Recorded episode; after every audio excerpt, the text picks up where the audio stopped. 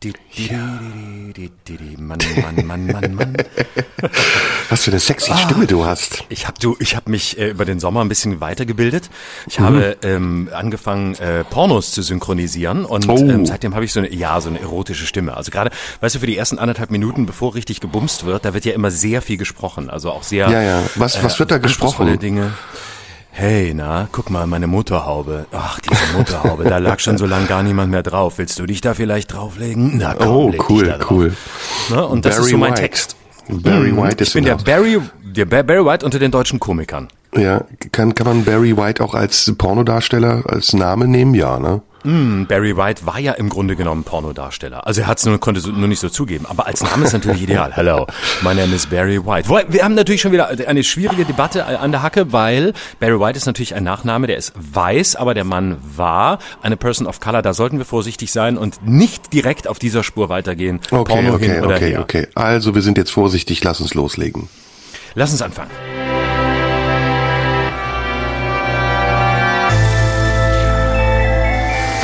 Schröder und Sumunju, der Radio 1 Podcast. Hallo, liebe Freundinnen und Freunde. Herzlich willkommen zur neuesten Ausgabe von Schröder und Sumunchu. Der tausendfach totgesagte Podcast, der trotzdem weitergeht. Ähm, mit meinem lieben Freund Serdar Somunchu und mir. Mein Name ist Barry White, verkleidet als Howard Carpendale. Das nennt man White Facing. Hallo! Hallo! hallo! Mensch, hallo. es gibt dich noch. Hallihallo, natürlich gibt's mich noch, dich nicht? Das ist ja, und na doch, natürlich, mich gab's ja immer. Ich habe ja quasi den, den Sommer durchgearbeitet, aber du warst verschwunden. Mir haben sehr viele Menschen geschrieben, die sich gefragt haben, ob dieser Podcast überhaupt noch weitergeht oder ob wir einfach abgesetzt wurden und äh, uns quasi ähm, wie beim Privatfernsehen in der, am Ende der letzten Show verabschiedet haben, wir kommen wieder. Und dann kommen wir einfach nicht wieder. Zugegebenermaßen, wir haben auch das falsche Datum genannt. Wir haben gesagt, wir kamen am 10., kommen am 10. August wieder. Aber dann hast du spontan deine Sommerpause verlängert und jetzt ist es halt der 31. geworden. Aber dafür ist die Spannung gestiegen und die Menschen freuen sich, dass es uns noch gibt. Genau, und du redest so schnell, weil wir sehr viele Themen zu besprechen haben. Ich rede Ähm. so schnell, weil ich so viel Energie habe, weil ich ja den ganzen Sommer mit niemandem sprechen konnte. Du bist der Letzte, der mit mir spricht und deswegen habe ich jetzt sehr viel zu sagen. Ja, gut, hoffentlich nicht das letzte. Ja, wir sind so ein bisschen die Ratten, die Ratten im Keller von Radio 1, ne? Wir Ja. Mhm. überleben den Atomkrieg und äh, jede Sommerpause und kommen dann wieder gestählt und gestärkt. Genau. Und die Frage ist, weiß eigentlich Radio 1 überhaupt noch, dass wir da sind? Oder wissen die, läuft das ohne ihr Wissen hier einfach weiter? Weil man sagt, komm, irgendwie 31.11 Uhr, irgendwas ist programmiert, irgendwo läuft automatisch eine Aufnahme und dann sind sie halt wieder da. Aber die glauben gar nicht, dass wir noch da sind. Doch, doch, das wissen die. Die hören auch sehr Ja? genau zu. Doch, doch, da bin ich ganz sicher. Und das ist ja für uns auch eine große Ehre, dass wir da einen Freifahrtschein haben. Fast, oder? Ja, schon. Im Grunde genommen schon, ja, absolut. Also ich würde sagen, äh, tatsächlich auch an der Stelle, also ein bisschen auch gegen meinen Willen, aber, aber man kann es ja nicht verhindern. Also es sind einfach zwei? Leute, die sind natürlich auch da, also an der Stelle. Also an der Stelle muss man tatsächlich auch einfach sagen, ja, also warum auch immer. Also tatsächlich, um mal wieder ein paar Briefe zu beantworten, auch an, an der Stelle für mich. Komm ganz schnell den Lauterbach auch noch hinterher. Bitte, bitte nein. Das war übrigens kurz eine Parodie von äh, RBB-Intendantin Patricia Schlesinger, für die, die es nicht erkannt haben. Ich dachte, die ist Pamela. War das nicht Pamela? Das, ist das, das war Pamela Anderson und das ist nicht die Intendantin des RBB, nur damit Ach, es stimmt, einmal stimmt. geklärt ist. Du, bevor wir jetzt zu sehr abschweifen, lass uns direkt loslegen. Wir haben uns eine lange Zeit, tatsächlich eine lange Zeit auch nicht gesprochen und gesehen. Gar nicht, überhaupt Ähm, nicht, also den ganzen Sommer nicht. Ja, am, ganz am Anfang haben wir uns nochmal gesehen. Ne? Da hatten wir einen Abend, glaube ich, einen sehr schönen, aber das war's dann auch. Ja. Und seitdem zehre ich von der Erinnerung an dich. Und ehrlich gesagt bist du in meiner Erinnerung schöner geworden und klüger auch. Ist das so? Ja, Du, jetzt in wo der ich dich erlebe, Realität- fällt mir ein, dass du doch nicht so schön und so klug bist, wie ich Das dachte. ist halt genau der Punkt, genau. Weil es, es, es entwickelt sich immer reziprok. Je schöner, je schöner deine Erinnerung wird, desto enttäuschender werde ich, wenn ich wieder da bin. Ich Und muss dir es hat was sich im Grunde gestehen. genommen gar nichts Ja. geändert. Ich habe mich nur intellektuell noch weiter nach unten bewegt und Nee. weiß noch weniger, kenne noch weniger und bin einfach noch mehr Lebemann geworden. Ich muss dir was gestehen. Ich habe ähm, aus Entzug äh, Folgen von uns gehört im Auto auf der Fahrt. Ach was? Und ähm, ja, wirklich. Ich hatte Entzug und habe dann unsere eigenen Folgen gehört und ähm, fand das zum Teil echt heftig. Also die letzte zum Beispiel, wo du so über deine ganzen Sachen erzählt hast. Ich war ähm, angewidert und beeindruckt zugleich. Ich weiß überhaupt nicht mehr, was ich da erzählt habe. Du hast was wirklich krudes Zeug erzählt von irgendwelchen homosexuellen Begegnungen im Hotelzimmer. Und also das war wirklich, ja, das war wirklich 1A. Aber ich habe mich echt erschrocken. Ich dachte, nehmen wir das überhaupt noch wahr, dass uns Menschen hören? Oder denken wir, wir wären alleine und würden so miteinander sprechen? Sind wir etwa nicht alleine? Hören hier Menschen zu? Also jetzt nicht, aber morgen schon. Ich dachte eigentlich, das ist unsere private Therapiesitzung hier. Habe ich sowas wirklich gesagt? Ich habe das völlig hast, vergessen. Ja. Ich, ich habe mich du neulich hast viel über dein Sexleben gesprochen. Du hast sehr viel. Also mittlerweile kennen dich die Menschen. Ich habe das völlig, ich weiß das gar nicht mehr. Ehrlicherweise habe ich mich neulich die Tage mal mit einem Freund getroffen, der, der unsere, der uns öfter mal hört, obwohl er es nicht muss. Der tut das wirklich freiwillig. Und äh, der sagte dann zu mir, ja, ich habe eure letzte Folge gehört, die ja sehr persönlich war. Und ähm, ich fand es aber sehr gut, aber sehr persönlich. Und ich saß so davor und dachte, scheiße, was war denn nochmal die letzte Folge? Was hat denn Serda da erzählt, was ich vergessen habe? Aber jetzt sagst du mir, dass ich das selber war. Nee, wir haben beide viel erzählt und auch sehr viel Privates ist ja auch okay. Geht ja auch, glaube ich, immer nur so innerhalb des Rahmens. Aber ähm, äh, also wie gesagt, ich hatte Entzug, ich habe ein paar Folgen gehört. Es gibt auch eine interessante Entwicklung von der ersten bis zur letzten. Und ähm, ein bisschen was von Psychotherapie hat's schon, finde ich, oder? Total, aber das ist auch gut. Also ähm, wir sind beide ähm, Kleinkünstler, das muss man an dieser Stelle dazu sagen. Kleinkünstler, die ähm, Jetzt hast du selber Pandemie an sehr dieser leiden. Stelle gesagt. Also wir sind tatsächlich auch an der Stelle Kleinkünstler. ähm, also, also Okay. wir sind äh, wir sind Kleinkünstler, wir haben nicht das Geld, um uns einen Psychotherapeuten zu leisten und die Krankenkasse bezahlt das auch bei uns nicht, weil wir hoffnungslose Fälle sind und deswegen haben wir nichts anderes als diese Chance, diese Form der Therapie, indem wir hier miteinander sprechen. Das muss man auch einfach mal gestehen. So, jetzt frage ich dich mal ganz banal, wie geht's dir? Hast du gespielt inzwischen? Wie hast du den Sommer verbracht? Also, mir geht es sehr gut. Ich ähm, habe den Sommer komplett, ähm, wie überhaupt seit äh, einem Jahr in Berlin verbracht. Also ich war wirklich die ganze Zeit hier, weil ich auch ähm, gar nicht mehr weg will. Also ich habe auch äh, Urlaub war war für mich äh, Auftreten. Ich bin öfter mal aufgetreten und habe ähm, viele Shows gespielt tatsächlich über den Sommer, ähm, ganz unterschiedlicher Natur. Ähm, einige, die sehr schön waren, äh, einige, die auch schwierig waren. Und äh, damit sind wir im Grunde schon bei unserem ersten Thema, ähm, das ich mitgebracht habe. Ein bisschen eine Bilanz und vielleicht auch ein bisschen ähm, die, die Lage der Kultur mal ganz kurz zu betrachten, so ein bisschen aus eigener Erfahrung. Ich äh, hatte tatsächlich recht viele Open Airs. Ich hatte einige Shows, die äh, stattfinden sollten und ähm, verschoben wurden aufgrund der Pandemie und dann wiederholt wurden. Und ich habe ganz unterschiedliche Erfahrungen gemacht. Also was man als Überschrift drüberstellen kann, ist tatsächlich, ähm, die Menschen gehen nicht mehr in Kulturveranstaltungen. Das klingt jetzt sehr pauschal, ich werde es gleich ein bisschen erklären, aber die Leute gehen nicht mehr weg. Und das ist weit über meinen eigenen Bereich hinaus zu beobachten. Ähm, also es kommen relativ wenige Leute. Ich darf sagen, ich gehörte, sagt mir Veranstalter, zu den Glücklichen, bei denen noch recht viele Leute kamen. Also es ist ein bisschen wieder wie vor 10, 15 Jahren, als ich angefangen habe. Man kommt irgendwo hin und äh, man weiß gar nicht, wie viele Leute kommen und äh, hofft halt drauf, dass äh, vielleicht 100 kommen oder so. Und das ist schon echt hochgegriffen. Ähm, deutschlandweit ist zu beobachten, dass die Leute zwar in Restaurants gehen. Ich war auch auf Nordseeinseln, Sylt, Amrum habe ich gespielt. Da wartetest du zum Teil ein, zwei, drei Wochen, um einen Tisch zu kriegen im Restaurant. Und ähm, einfach, klar, es war Urlaubszeit, aber auch in normalen Jahren, ich bin ja da in meiner Kindheit oft hingefahren, du bekamst einfach irgendwie ein, zwei Tage später irgendwo einen Tisch oder spätestens drei Tage später. Also das Rausgehen in Restaurants ist total angesagt. Die Leute gehen auch wieder in Kneipen. Aber sie gehen nicht in Kulturveranstaltungen. Und so erlebt man, dass ähm, selbst äh, Musiker, ich hörte von einem Open Air von, von Gregor Meiler, einem Musiker, der ja sonst ähm, wirklich tausender Säle spielt, der steht dann in einem Open Air irgendwo in Hessen, wo 500 Leute zugelassen sind und hat 250 Zuschauer. Ähm, das sorgt dafür, dass ähm, die Veranstalter zum Teil sehr verzweifelt sind, zum Teil aber auch sehr optimistisch, indem sie einfach sagen, hey, wir machen die Konzepte, die gehen und wir freuen uns einfach über das, was läuft. Und die Zuschauer, die kommen, die freuen sich auch wirklich und die haben Lust und die sind gut drauf. Wenn man Wiederholungstermine spielt, stellt man fest, dass äh, viele Leute einfach gar nicht mehr wissen, dass sie Karten haben, glaube ich. Also ich hatte zum Teil Shows, die wurden zwei oder dreimal verschoben, waren ausverkauft. Und da hast du wirklich eine, wie man in der Branche sagt, No-Show-Quote von 50 Prozent. Also die Hälfte kommt zum Beispiel gar nicht.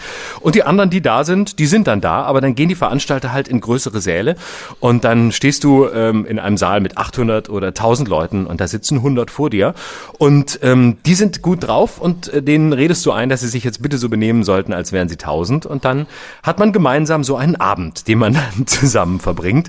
Aber immerhin, es geht wieder was. Also sobald es draußen ist, ähm, wird es besser und ich bin sehr gespannt auf den Herbst. Aber ähm, der Sommer war wirklich äh, sehr durchwachsen. Aber ich habe auch muss auch wirklich sagen, ich hatte Abende, da war ich in, da bin ich in strömendem Regen aufgetreten und der einzige, der ein Dach über dem Kopf hatte, war ich, der, der auf der Bühne stand. Und dann saßen da echt Leute vor mir, wo ich dann so so demütig wurde, weil die saßen da in ihren Regenkebs und äh, haben sich da in den strömenden Regen gesetzt und äh, haben Stimmung gemacht, wo ich wirklich dachte, wow, ihr seid schon echt coole Leute, dass ihr hier kommt. Also ich glaube, ich als Zuschauer, egal wie groß äh, meine meine Fanbereitschaft wäre, bei so einem Scheißwetter, ich wäre zu Hause geblieben. Mhm. Ja, damit sind wir ja auch direkt so beim Rückblick, würde ich sagen. Denn ähm, mhm. ich hatte, ich hatte das Gleiche äh, erlebt wie du oder habe das Gleiche erlebt wie du, hatte das gleiche Gefühl, dass äh, tatsächlich die Zuschauer weniger werden oder noch nicht so viel sind, wie sie mal waren, dass eine große Angst existiert sich ähm, in so eine Veranstaltung zu setzen und dass es auch so ein bisschen ähm, aus der Gewohnheit gekommen ist. Also man, man ist nicht mehr daran gewöhnt, in Vorstellungen zu gehen. Mhm. Aber ähm, ich mochte das, also ich mochte auch dieses äh, Rückbesinnen auf äh, das Kleine und das Wenige. Ich habe auch, Gott sei Dank natürlich, wir beide sind privilegiert, äh, 100 bis 300 Zuschauer immer gehabt pro Vorstellung. Mhm. Aber mhm. im Vergleich zu vorher, wo das so Massenveranstaltungen waren, äh, ist das natürlich sehr, sehr klein, aber umso konzentrierter und ich finde fürs Spielen auch wieder ähm, substanzieller. Also man fühlt sich näher an den Leuten dran und man hört sich und das, was passiert, auch wieder mehr. Hm. Ja, das stimmt. Es ist wesentlich konzentrierter. Es ist wesentlich, ähm, ja, ich habe mich auch so zurückerinnert und ich habe mich auch ein bisschen wieder gefühlt, wie vor, vor als ich so anfing und als ich da jahrelang äh, wirklich durch Deutschland getingelt bin, ähm, quasi zuschauerfrei und wirklich immer gehofft habe. Und dann stand ich da und merkte so, ja, aber in dem Moment, äh, so sehr man da manchmal leidet, weil auch die Verbindungen schwierig sind und man äh, da, da nicht hinkommt und äh, dann nicht weiß, fahren die Züge, fahren sie nicht und dann ist noch äh, Lokführerstreik. Aber wenn man dann da ist, merkt man doch, ich habe dann gemerkt, ab 1945 äh, bin ich dann wirklich begeistert und äh, ziehe das dann auch durch und freue mich dann äh, über, über jeden, der, jeden Gag, der funktioniert und über alles, was geht. Und man muss auch sagen, es gibt so unterschiedliche Formate. Ne? Es gibt Orte, da, da habe ich durchgespielt, 90 Minuten. Dann gab es Orte, da habe ich zweimal hintereinander äh, gespielt, dann wieder die ganze Show. Also man baut sich ja wirklich auch ganz unterschiedliche Modelle zusammen. Und ähm, ja, es ist eine, es ist ein bisschen wieder äh, mal sehen, wie es jetzt losgeht, wie ich am Anfang gespannt war, wie, was passiert heute, wie wird's heute? Und so ist es wieder ein bisschen. Und vorher war es halt so, ah, wie, nur so wenige sind da? Oh, was ist denn hier los? Und jetzt denkt man sich, wow, äh, dieses Mal Butzbach Open Air, über 300 Leute, so viele sind da, geil. Und ähm, dann entwickelt man eine ganz neue Motivation. Hm. Ja, und das meinte ich eben mit Rückblick. Ähm, wir sind auf der einen Seite die Künstler, die betroffen sind von diesen massiven Beschränkungen und den äh, Vorkehrungen. Aber auf der anderen Seite gibt es dann eben sowas wie Fußball oder ähm, gestern zum Beispiel oder vorgestern, wenn dies gesendet wird, hier in Köln der Christopher Street Day, wo ganz andere Massen von Menschen sich treffen und ähm, man sich fragt, wie geht das? Also so gut das auch ist, so schön das auch ist. Ich bin selbst ja auch Fußballfan und habe die Europameisterschaft mit Begeisterung verfolgt. Aber eine klare Linie erkennt man in der Corona-Politik schon lange nicht mehr. Und man fragt sich natürlich auch, ähm, was macht das für einen Sinn? Also wir werden gleich über 3 und 2G hoffentlich auch noch sprechen. Ähm, mhm. wenn in einem Stadion plötzlich 25.000 Leute sitzen, ähm, ein Teil ist geimpft, der andere ist genesen, der andere ist getestet, aber wiederum die Geimpften ansteckend sein können für die Genesenen, aber auch die Getesteten. Und der Test letztendlich, der vor 48 Stunden gemacht gemacht wurde, auch nichts bringt, wenn man sich gestern infiziert hat. Also fragwürdig, ähm, auch dann, was danach passiert ist. Ähm, die Zahlen sind ja dann in Schottland kurzzeitig hochgegangen, in England auch. Aber dann sind sie wieder runtergegangen, obwohl die Delta-Variante in England ja früher verbreitet war als in Deutschland. Und jetzt stagnieren sie so ungefähr bei 300. Man fragt sich also, ist die Politik, die wir hier in Deutschland haben, die Corona-Politik wirklich die richtige? Oder zum Beispiel verzögern wir nicht durch diese permanenten Lockdowns oder diese Pseudo-Lockdowns, die wir haben und die Vorsichtsmaßnahmen nicht einfach den Verlauf der Pandemie und es kehrt immer wieder in Wellen zurück, solange wir nicht irgendwann mal wirklich locker lassen, wie zum Beispiel in Dänemark, in Holland oder in anderen Ländern, in der Schweiz, wo seit geraumer Zeit die Beschränkungen aufgehoben sind, zum Teil sogar ganz, die Zahlen aber nicht mehr signifikant steigen. Und das ist natürlich für uns Kulturschaffende eine ganz wichtige Frage. Also wie können wir wieder an einen Punkt kommen, wo wir unsere Forderungen durchsetzen können, eine gewisse Normalität im Spielbetrieb zu haben, ohne eben auch, äh, und das ist ja ein wirtschaftlicher Faktor, die Veranstalter und die Zuschauer übermäßig zu belasten, sei es dadurch, dass wir die Eintrittspreise erhöhen oder eben den Veranstaltern ein Minus zumuten, dadurch, dass sie die Kapazitäten nicht vollendlich, äh, letztendlich ausschöpfen können, vollends. Mhm. Also ich frage mich schon, äh, könnte man nicht, wenn man wirklich eine radikale 2G-Politik macht, einfach die Theater voll machen? Also wenn du wirklich nur, ähm, ob das jetzt richtig ist oder nicht, können wir gleich diskutieren, aber wenn du wirklich nur Leute reinlässt, die geimpft sind und genesen sind und ähm, wir sind ja immer noch Theater, das heißt, die Leute setzen sich hin, ähm, die, die gucken zu, das Einzige, was sie tun, ist äh, im Zweifel lachen, aber äh, sie stehen nicht eng beieinander und selbst wenn sie es täten, wäre es nicht so schlimm. Könnte man das denn nicht machen? Weil weil ähm, interessant ist ja auch die Frage, was ist jetzt eigentlich der Maßstab? Also ist die Inzidenz noch das Entscheidende oder geht es nicht am Ende darum, wenn alle geimpft sind, die in einem Theater sitzen oder genesen sind, sich dann anzugucken, wie ist die Auslastung der Intensivkapazitäten und solange die niedrig ist und äh, von mir aus sich Menschen, die geimpft sind, anstecken oder äh, Genesene anstecken, die aber dann wiederum einen leichten Verlauf haben, den sie quasi gar nicht spüren, wäre Wäre das dann nicht verantwortbar?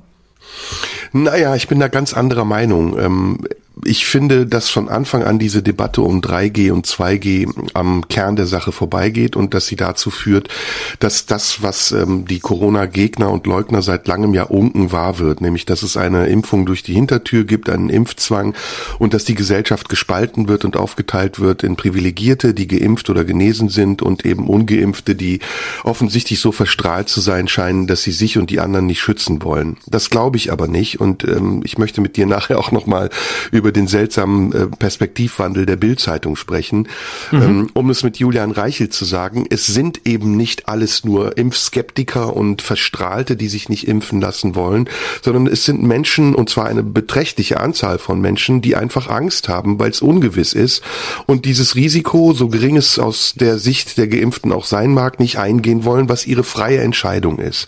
Und das jetzt so zu drehen, dass man sagt, diese Menschen seien unsolidarisch, das halte ich für falsch. Wir sind alle alle, die Geimpften wie die Ungeimpften, auch die Genesenen seit mehr als anderthalb Jahren sehr solidarisch, weil wir das tun, was die Regierung von uns verlangt. Wir bleiben zu Hause, wir halten Abstand, wir tragen Masken und wir schützen uns und die anderen. Aber dass es jetzt so weit geht, dass man plötzlich sagt, okay, nur ähm, Geimpfte und Genesene haben Zutritt zu, Zutritt zu bestimmten Veranstaltungen und Veranstaltungsorten, das geht meiner Meinung nach nicht. Das ist eine Spaltung der Bevölkerung und das wird auch zu Protesten führen. Da bin ich ganz sicher in Frankreich Frankreich sieht man es ja ziemlich äh, deutlich, was da passiert und es wird auch hier so passieren und ich finde es sogar berechtigt. Denn wir sind jetzt an einem Punkt angekommen, ähm, an dem die Zahlen nicht mehr für diese Maßnahmen sprechen und sie auch nicht mehr rechtfertigen. Die Todeszahlen sind seit geraumer Zeit stabil, gering. Die Belegung der Intensivbetten steigt saisonal bedingt, aber sie ist nicht so hoch, dass die Intensivkapazitäten überlastet sind. Und auch der Schutz, der angeboten wird, von Staatsseite aus sich impfen lassen zu können, ist so gut organisiert, dass jeder ein Impfgebot Angebot hat und dieses Impfangebot nutzen kann. Und wer das nicht tut, der entscheidet für sich, ob er das Risiko eingeht, an Corona zu erkranken oder ob er irgendwelche Maßnahmen in Kauf nimmt, wie zum Beispiel bezahlte, bezahlte Tests oder sonstige Restriktionen beim Zugang zu Veranstaltungen. Ihm aber das ganz zu verwehren, so wie im Falle der 3G-Regelung für die Bundesbahn, das geht aus meiner Sicht gar nicht. Aber die 3G-Regelung für die Bundesbank kommt ja gar nicht. Also das äh, habe ich heute Morgen gehört, das hat ja Jens Spahn schon gesagt, das sei nicht praktikabel. Die Polizei hat sich auch schon geweigert, das zu kontrollieren. Aber ich, ich frage mich trotzdem, ich frage mich trotzdem und ich bin da, ähm, ich nehme mal die Gegenperspektive ein, weil ich durchaus glaube, dass man mittlerweile sagen kann, ähm, genau wie du sagst, es haben alle ein Impfangebot, es haben alle die Möglichkeit, sich impfen zu lassen. Die Risiken ähm, der Impfstoffe sind äh, erforscht, es ist bekannt dass es äh, minimale Nebenwirkungen gibt, geben kann. Ähm, Im Grunde sind die Impfstoffe so sicher wie kaum ein anderer Impfstoff. Es hat jeder die Möglichkeit, sich jetzt impfen zu lassen. Es hat jeder die Möglichkeit, es zu tun. Und ähm, wer es nicht tut, der ähm, muss dann eben damit rechnen, dass er anders am alltäglichen Leben teilnimmt als der, der es tut, indem er sich mindestens testen lassen muss. Und ähm, ja, wenn nicht, ja noch einzusehen. Das genau, aber da, das ist ja 3G. Das ist ja 3G, genau, genau wie du es gesagt hast. Und das finde ich auch nicht, das finde ich auch nicht falsch. Äh, und ich überlege, ob es nicht auch, auch richtig ist zu sagen, ja, gewisse Veranstaltungen sind eben nur möglich, wenn man genesen oder geimpft ist, weil ähm, wir nur so das Geschehen halbwegs unter Kontrolle halten. Nee, und das finde ich natürlich, Natürlich sind es nicht alles Verstrahlte, keine Frage. Es gibt äh, ganz viele Leute, die da vielleicht unterschiedliche Gründe haben, warum sie sich nicht impfen lassen. Ähm, aber äh, in einer Situation, in einer solchen Ausnahmesituation wie der, in der wir jetzt sind, ähm, bin ich schon der Auffassung, dass es ein Akt der Solidarität ist, sich und andere zu schützen. Und ich meine ganz ehrlich, es wird sehr viel versucht, vielleicht noch nicht genug, aber es wird sehr viel versucht, um äh, Menschen dahin zu kriegen, äh, sich impfen zu lassen. Man fährt ihnen ja schon fast hinterher und sagt, bitte bitte lasst euch impfen, bitte tut es. Und äh, das ist auch wichtig. Und von mir aus soll da auch noch mehr passieren. Und man muss Überzeugungsarbeit leisten. Da gibt es Menschen, da muss man mehr leisten, bei anderen weniger, finde ich richtig. Und deswegen ist es gut. Aber ab einem gewissen Punkt muss man dann auch sagen, es ist nun mal eine fucking Pandemie, es ist eben keine Grippe, wo man sagt, hey, wer sich impfen lassen will, der tut es und alle anderen tun es nicht. Sondern dann muss man halt auch damit rechnen, dass gewisse Dinge dann eben nur möglich sind, wenn man selbst einen Status hat, der sich, mit dem man sich und andere äh, ausreichend schützt. Hm, ich bleibe anderer Meinung. Also erstens ähm, ist man nicht hundertprozentig geschützt, wenn man geimpft ist und vor allem ist man ja auch, äh, kann man ja auch anstecken. Also auch da ist es eine Frage, ob die, die jetzt geimpft sind, nicht zu leichtsinnig werden. Das habe ich jetzt in letzter Zeit oft erlebt, dass ältere Menschen oder Menschen, die geimpft sind, denken, naja gut, mir kann ja eh nichts mehr passieren. Aber im selben Atemzug sind sie vielleicht sogar ansteckend und übertragen die Krankheit an Menschen, die nicht geimpft sind. Warum sich Menschen nicht impfen lassen wollen, ähm, das ist ihre Entscheidung. Das ist auch bei jeder anderen Krankheit so. Wir sind letztendlich selbst verantwortlich für unsere Gesundheit. Und wenn es eine Pandemie gibt, ist es die Aufgabe des Staates zu sagen, die Kapazitäten, die wir euch zur Verfügung stellen können, um euch zu helfen, die sind begrenzt. Und nur wenn ihr euch an bestimmte Dinge haltet, dann können wir gewährleisten, dass wir euch im Falle einer Krankheit auch helfen können. Das ist aber nun jetzt erreicht. Und ähm, immer noch zu sagen, es, äh, es ist die erste Bürgerpflicht, äh, das zu tun, was der Staat sagt, wobei gar nicht mehr klar ist, wann der Staat was, wie, weshalb und warum sagt, das finde ich übertrieben. Und noch eine andere Sache, du hast eben gesagt, die Impfstoffe sind erforscht. Ja, das mag sein, aber im Verhältnis zur sonstigen Erforschung von Impfstoffen sind sie innerhalb von sehr kurzer Zeit zugelassen worden. Ähm, und man weiß nicht, welche Spätfolgen es gibt. Das war zum Beispiel damals auch bei ähm, anderen Medikamenten so. Contagan ist nur ein Beispiel, was auch irgendwann mal zugelassen worden ist und äh, gravierende Spätfolgen hatte. Deswegen, ich kann das verstehen, wenn besonders zum Beispiel Schwangere oder Menschen, die ähm, vorbelastet, vorerkrankt sind, sagen, ich bin skeptisch. Das muss nicht heißen, dass sie per se Impfgegner sind. Und es ist meiner Meinung nach Aufgabe des Staates, jetzt zu schlichten zwischen den Menschen, die skeptisch sind weiter aufzuklären und auch weiter zu arbeiten daran, dass diese Impfstoffe sicher sind und sicher bleiben, aber auf der anderen Seite nicht die Restriktionsschraube immer enger zuzudrehen und schon gar nicht so wie Markus Söder, ob wer auch immer, aus wahlkampftechnischen Gründen immer strenger werden zu wollen, um denen, die schon geimpft sind oder sich auf der sicheren Seite wähnen, nach dem Mund zu reden und da sichere Stimmen abzufangen. Naja, ich meine, das Ding ist, wenn du geimpft bist ähm, und selbst wenn du dann äh, äh, größere Risiken eingehen würdest oder leichtsinnig werden würdest, hast du immer noch ähm, äh, die Tatsache, dass du zwar ansteckend bist, aber wenn du beispielsweise in einem Raum nur mit Geimpften und Genesenen bist, wird der Verlauf, selbst wenn du jemanden ansteckst, eben mutmaßlich sehr ähm, sanft sein. Also es, du wirst es kaum bemerken und das ist ja schon mal Genesene ein können aber Genesene können ja wieder erkranken und zwar auch schwer. Naja, aber Genesene können sich ja auch impfen lassen. Das geht ja auch. Also das ist ja möglich. Ja, aber dann haben wir eine 1G-Regel. Nö, aber früher oder später sollten sich, früher oder später sollten sich Genesene ja impfen lassen, weil klar ist, dass sie nicht ewig Antikörper haben. Das ja, aber dann hilft ja. ja nur das geimpft werden und das finde ich absurd. Also dann haben wir ja wirklich den Impfzwang durch die Hintertür und ich, du weißt, ich bin da sehr neutral. Ich denke in jede Richtung, aber das kann doch nicht der Wahrheit letzter Schluss sein, der Weisheit letzter nein, nein. Schluss. Nee, äh, bevor ich meinen, meinen Vorschlag mache, will ich noch mal, will ich aber noch was sagen. Du, du weil, weil du so sagst, ja, äh, es kann doch nicht sein, dass jeder jetzt das tut, was der, was der Staat sagt. Das finde ich schon argumentativ falsch. Es geht ja nicht darum zu sagen, der Staat schreibt mir vor, dass ich mich impfen lassen soll, also tue ich es. Der Staat macht das Angebot, sich impfen zu lassen, aber das Interesse, es zu tun, sollte ja aus dem Einzelnen kommen und aus dem, aus der Überzeugung, ähm, dass es vielleicht für einen selbst und für die anderen zunächst, die einen umgeben, ähm, Angehörige, Freunde, wen auch immer man trifft, äh, Menschen aus Risikogruppen, whatever, für die eigene Kohorte besser ist, sich impfen zu lassen und dass es äh, ein anderes Leben ermöglicht. Muss, man muss ja gar nicht äh, äh, sagen, der, der Staat will das, ich unterwerfe mich dem Staat. Der Staat ist doch völlig egal. Der Staat bietet die Möglichkeit und eigentlich sollte es das Interesse des Einzelnen sein, sich und andere zu schützen. Und das okay. kann man voraussetzen, ethisch, rein ich hab, ethisch. Ich habe eine Frage. Hast du dich schon mal impfen lassen vor Corona? Ja, ich habe öfter mal eine Grippeimpfung gemacht. Okay. Und du weißt, äh, kennst du die Inzidenz der Grippewelle von 2018 auf dem Höhepunkt? Nein. War über 300, 360 circa. Hatten wir bisher ja. mit Corona noch nie. Also warum gab es während der Grippeepidemie oder der Grippewelle im Jahr 2018 nicht diesen Gedanken der Solidarität und jeder war sich selbst überlassen und konnte es entscheiden und es hat funktioniert? Und warum ist das heute anders? Ja, weil die Grippe kein, äh, kein Corona ist und weil Corona keine Grippe ist, sondern weil nee, es nee, aber die, aber die Eigenverantwortung und das Ansteckungsrisiko ist bei der Grippe genauso. Das Ansteckungsrisiko ist genauso da, ja, und es gibt auch viele Grippetote, aber es ist nicht zu vergleichen mit äh, mit dieser Pandemie, denn die Grippe ist keine ist keine Pandemie, sondern es ist äh, eine gut erforschte ähm, äh, Krankheit, äh, die jedes Jahr eben wieder ein bisschen mutiert und ähm, bei die die ansteckend ist, ja, aber die kein exponentielles Wachstum aufweist. Ja gut, Insofern aber dann nehmen wir die Zahlen. Ja gut, dann nehmen wir die Zahlen, die du gerade als Argument aufgeführt hast. Wir haben jetzt noch nicht mal vier Millionen Gesamtfälle über zwei Saisons gehabt. Das ist eigentlich nicht viel, wenn man es vergleicht mit anderen Zahlen. Wir haben viel höhere Todeszahlen, 90.000 in etwa. Das ist doppelt so viel wie bei der letzten großen Grippewelle. Wenn die Zahlen das rechtfertigen würden, dann allein nur wegen der Todeszahlen. Die Gruppen, die aber gefährdet sind, die sind durchgeimpft und die Todeszahlen sind seit längerer Zeit gering. Das heißt, wir sind jetzt vergleichbar mit der Anzahl der Geimpften und der Schwere der Krankheit an einer Stelle angekommen, an der man es doch vergleichen kann und sagen kann, okay, an den Zahlen gemessen ist es keine Pandemie mehr, sondern eine Krankheit, die man verhindern kann, wenn man sich freiwillig impfen lässt oder man nimmt in Kauf, dass es einen schweren Verlauf gibt, dann ist man aber auch sich selbst überlassen.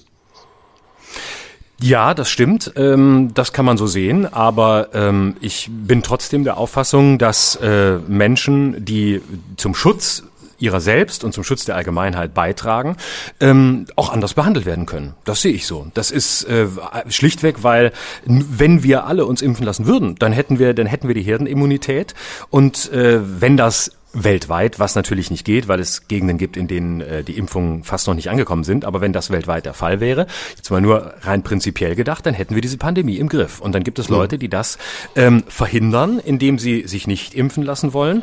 Und äh, ich bin überhaupt nicht dafür, die vom gesellschaftlichen Leben auszuschließen, gar nicht. Äh, also wenn du eine Lösung wissen willst, in meinen Augen sollte die 3G-Regelung gelten. Ja. Das heißt, jeder, der sich, ähm, äh, jeder, der getestet ist, und zwar, ich würde sagen, einen Schnelltest am selben Tag Tag macht oder einen PCR-Test ja. am selben Tag, auch nicht 48 Stunden. Beim Eintritt. Das geht mittlerweile ganz, ganz genau. Das geht mittlerweile mhm. ganz schnell. Und es gibt äh, in meinen Augen keinen Grund, Getestete zu ähm, äh, zu vernachlässigen oder anders zu behandeln als Geimpfte. Das ist meine Auffassung. Deswegen würde ja, ich jederzeit auch. für die für die 3G-Regelung sprechen, ja. ähm, weil ich auch finde, ähm, äh, das ist man man kann auch Leute, die sich die sich nicht impfen lassen, nicht komplett vom gesellschaftlichen Leben ausschließen. Das finde ich auch falsch. Ähm, das ist auch nicht richtig. Deswegen 3G äh, für alle, die am selben Tag Tag oder ja. vor Ort äh, einen Test machen. Sollen alle alles machen dürfen. Bin ich dabei, sehe ich genauso, können wir uns darauf einigen. Ich gehe sogar noch einen Schritt weiter auf dich zu. Ähm, ich finde sogar, dass die, die sich nur testen lassen wollen, auch die Tests selber bezahlen müssen. Genau, das sehe ich auch so. Genau. Es gibt keinen Grund für die Allgemeinheit, in dem Moment, in dem sich jeder impfen lassen kann, weiterhin diese Tests zu bezahlen. Sehe ich genau. Genau. Sie müssen erschwinglich sein. Ich finde sogar, dass das staatlich reguliert sein sollte, damit man da keinen Schwarzmarkt ja. aufmacht. Aber fünf Euro zu zahlen, wenn man sagt, okay, ich lasse mich nicht impfen, ich will aber trotzdem in die Veranstaltung, das finde ich ist vertretbar und das kann man auch durchaus verlangen. Ja, ganz genau. Das, das ja. gehört dann einfach dazu. Und es gibt übrigens auch sehr viele Veranstalter, die ich erlebt habe, die das mittlerweile anbieten, die wirklich vor ihrem eigenen Saal oder vor ihrem Open Air nochmal einen Testwagen aufstellen, sodass sich jeder da kurz testen lassen kann, damit er auf der sicheren Seite ist. Also man muss auch da wieder sagen, dass gerade Veranstalter im Kulturbereich mal wieder diejenigen sind, die wirklich alles, alles tun, um äh, möglichst viel Freiheit zu ermöglichen. Gut, dann haben wir jetzt äh, sozusagen in unserer Pseudo-Ministerpräsidentenrunde das erste Thema durch. Äh, 3G Richtig. bleibt, 2G ist vom Tisch. So, ich habe ähm, Fußball-Europameisterschaft reden wir gar nicht drüber. Du bist kein Fußballfan, nee. aber ich habe eine Liste von Themen. Du auch, oder? Ja, absolut. Wollen wir mal gucken, welche wir gemeinsam haben, damit wir direkt eine Schnittmenge finden? Ja. Du willst über das Triell sprechen, richtig? Ich will über den Wahlkampf grundsätzlich sprechen und kurz gerne über das Triell, aber das haben wir schnell abgehakt. Das war ja nun wirklich, also was soll man da groß dazu sagen? Das war. aber äh, über den Wahlkampf können wir sprechen das war Kaffee aus der Socke irgendwie, fand ich auch. Ey, es war so schlimm.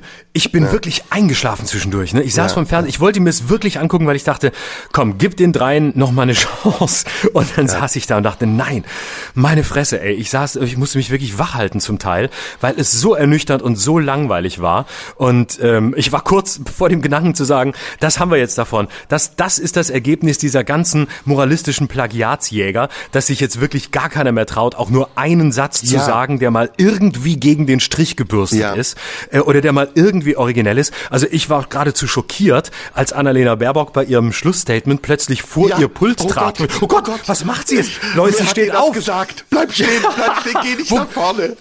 Wo geht sie hin? Was will sie? Oh Läuft sie auf die Kamera zu? Oh, Läuft sie in die Kamera rein? Die Kamera zu. ich hatte kurz, oh ich hatte kurz Angst. Ich weißt du was? Ich, ich hatte kurz Angst, dass sie jetzt so, dass sie sich jetzt in Wilfried Schmickler verwandelt und wie der in den Mitternachtsspitzen hinter der Kamera hier läuft, was ich immer mal sagen wollte. Ich könnte kotzen, aufhören, der Scholz, aufhören. der Laschet. ich will die nicht, ich regiere allein nach der Wahl. Ja, Damit, aber, davor hatte ich echt Angst. Wer berät, also keiner berät diese Frau. Erstmal ihre Gestik, äh, die Hände, man darf nicht die Hände auseinander machen in einer Bittstellerposition, wenn man Kanzlerin werden will. Dann mach lieber die Raute. Die Hände, die Handinnenflächen zu zeigen, wenn man spricht, heißt, seht her, ich bin unschuldig. Und ähm, auch was sie gesagt hat, wie sie es gesagt hat, wie sie geguckt hat, wie sie, in, in, es gab ein Lichtloch, hast du das gesehen? Das war ja, ja, nicht geplant von der Regie. Sie ist durch das Lichtloch gegangen und hat dann gemerkt, scheiße, das Licht ist nicht mehr auf meinem Gesicht, hat dann kurz gezögert nach rechts geguckt. Ich weiß nicht, ob sie einen Teleprompter hatte und dann diese aufgesagte Rede gehalten, wo man dachte, oh nein, bitte spaß dir noch. bitte spaß dir noch, Teddybär. Oh Gott. Teddybärbock ja, ja. ist übrigens mein neuer Spitzname ich, für sie. und ich hätte, ich hätte mir gewöhnt, ich habe wirklich so, ich habe, als sie da durchgelaufen ist, habe ich gedacht, und danach kommt der Regisseur, wenn man, wenn man Fernsehen macht, kennt man das, da kommt der Regisseur und sagt, ah, verdammt nochmal, also, dass sie vor die Kamera gehen wollen, dass sie hinterm Pult vorgehen wollen, das hätten hätten wir halt schon wissen müssen. Hätte, dann ja. hätten wir den Lichtmann, dem Lichtmann gesagt, dass er das Licht anders anrichtet. Aber ich weiß nicht, ob sie gemerkt haben, dass sie gar nicht im Licht standen. Aber sie ist ja eine, also äh, ich sag den Begriff jetzt mal, ohne dass ihn jemand versteht, sie ist ja eine Middelf, ne? Ähm, Scholz war auch nicht besser, oder? Fandst ich wollte gerade auf die Gewinner? anderen beiden kommen. Nein, aber Scholz geht den Merkel-Weg. Scholz weiß, dass er nur Kanzler werden kann, indem er jetzt einfach zeigt, ich bin der Einzige, der Regierungserfahrung hat. Und wenn er möglichst wenig tut und möglichst wenig sagt und möglichst wenig, möglichst wenig falsch macht, dann wird es jetzt auf ihn zulaufen. Ich sage schon jetzt voraus, Olaf Scholz wird Kanzler. Und ähm, also ich habe ja lange gesagt, Laschet wird's, aber das war wirklich, ähm, von, weißt du, von ihm erwartet man auch nichts anderes. Man kennt ihn nur als die graue Maus, man kennt ihn nur als den Finanzminister, man kennt ihn nur als den, der sowieso kein Risiko eingeht. Und er geht auf das Verlässlichkeitsticket. Ich habe nur noch darauf gewartet, dass er am Ende noch sagt, ähm, Sie kennen mich. So wie damals Merkel gegen Steinbrück. Aber den Gefallen hat er uns leider nicht getan. Laschet, also Laschet fand ich gar nicht so schlecht, muss ich ehrlich sagen. Ich fand seine Taktik auch nicht so schlecht, also ein bisschen mehr auf die konservativere Seite zu gehen. Man merkt, mhm. er will schon die März-Fraktion abholen, auch die Söder-Fraktion. Ähm, Mal abgesehen davon, dass äh, Teddybärbock ein totaler Fehlschuss war, fand ich Olaf Scholz jetzt auch nicht so stark, wie er gemacht wurde. Ich fand sein Statement zur Koalition mit der Linkspartei sehr schwach. Da finde ich, ist Laschet Total. richtigerweise reingerätscht und da hat er zum ja. ersten Mal auch ein bisschen mehr Tempo in die Runde gebracht. Genau. Das Problem bei Laschet ist einfach, dass man ihm nicht glaubt. Das ist, glaube ich, das Nein. Problem. Und, und das Problem aber, aber bei so Scholz ist, ist, dass man ihm glaubt. Das ist das Problem von Scholz. Genau. genau. und, und Scholz hat wirklich den Fehler und gemacht. Das Problem von Teddybärbock ist, dass man ihr nichts zutraut. Entschuldigung.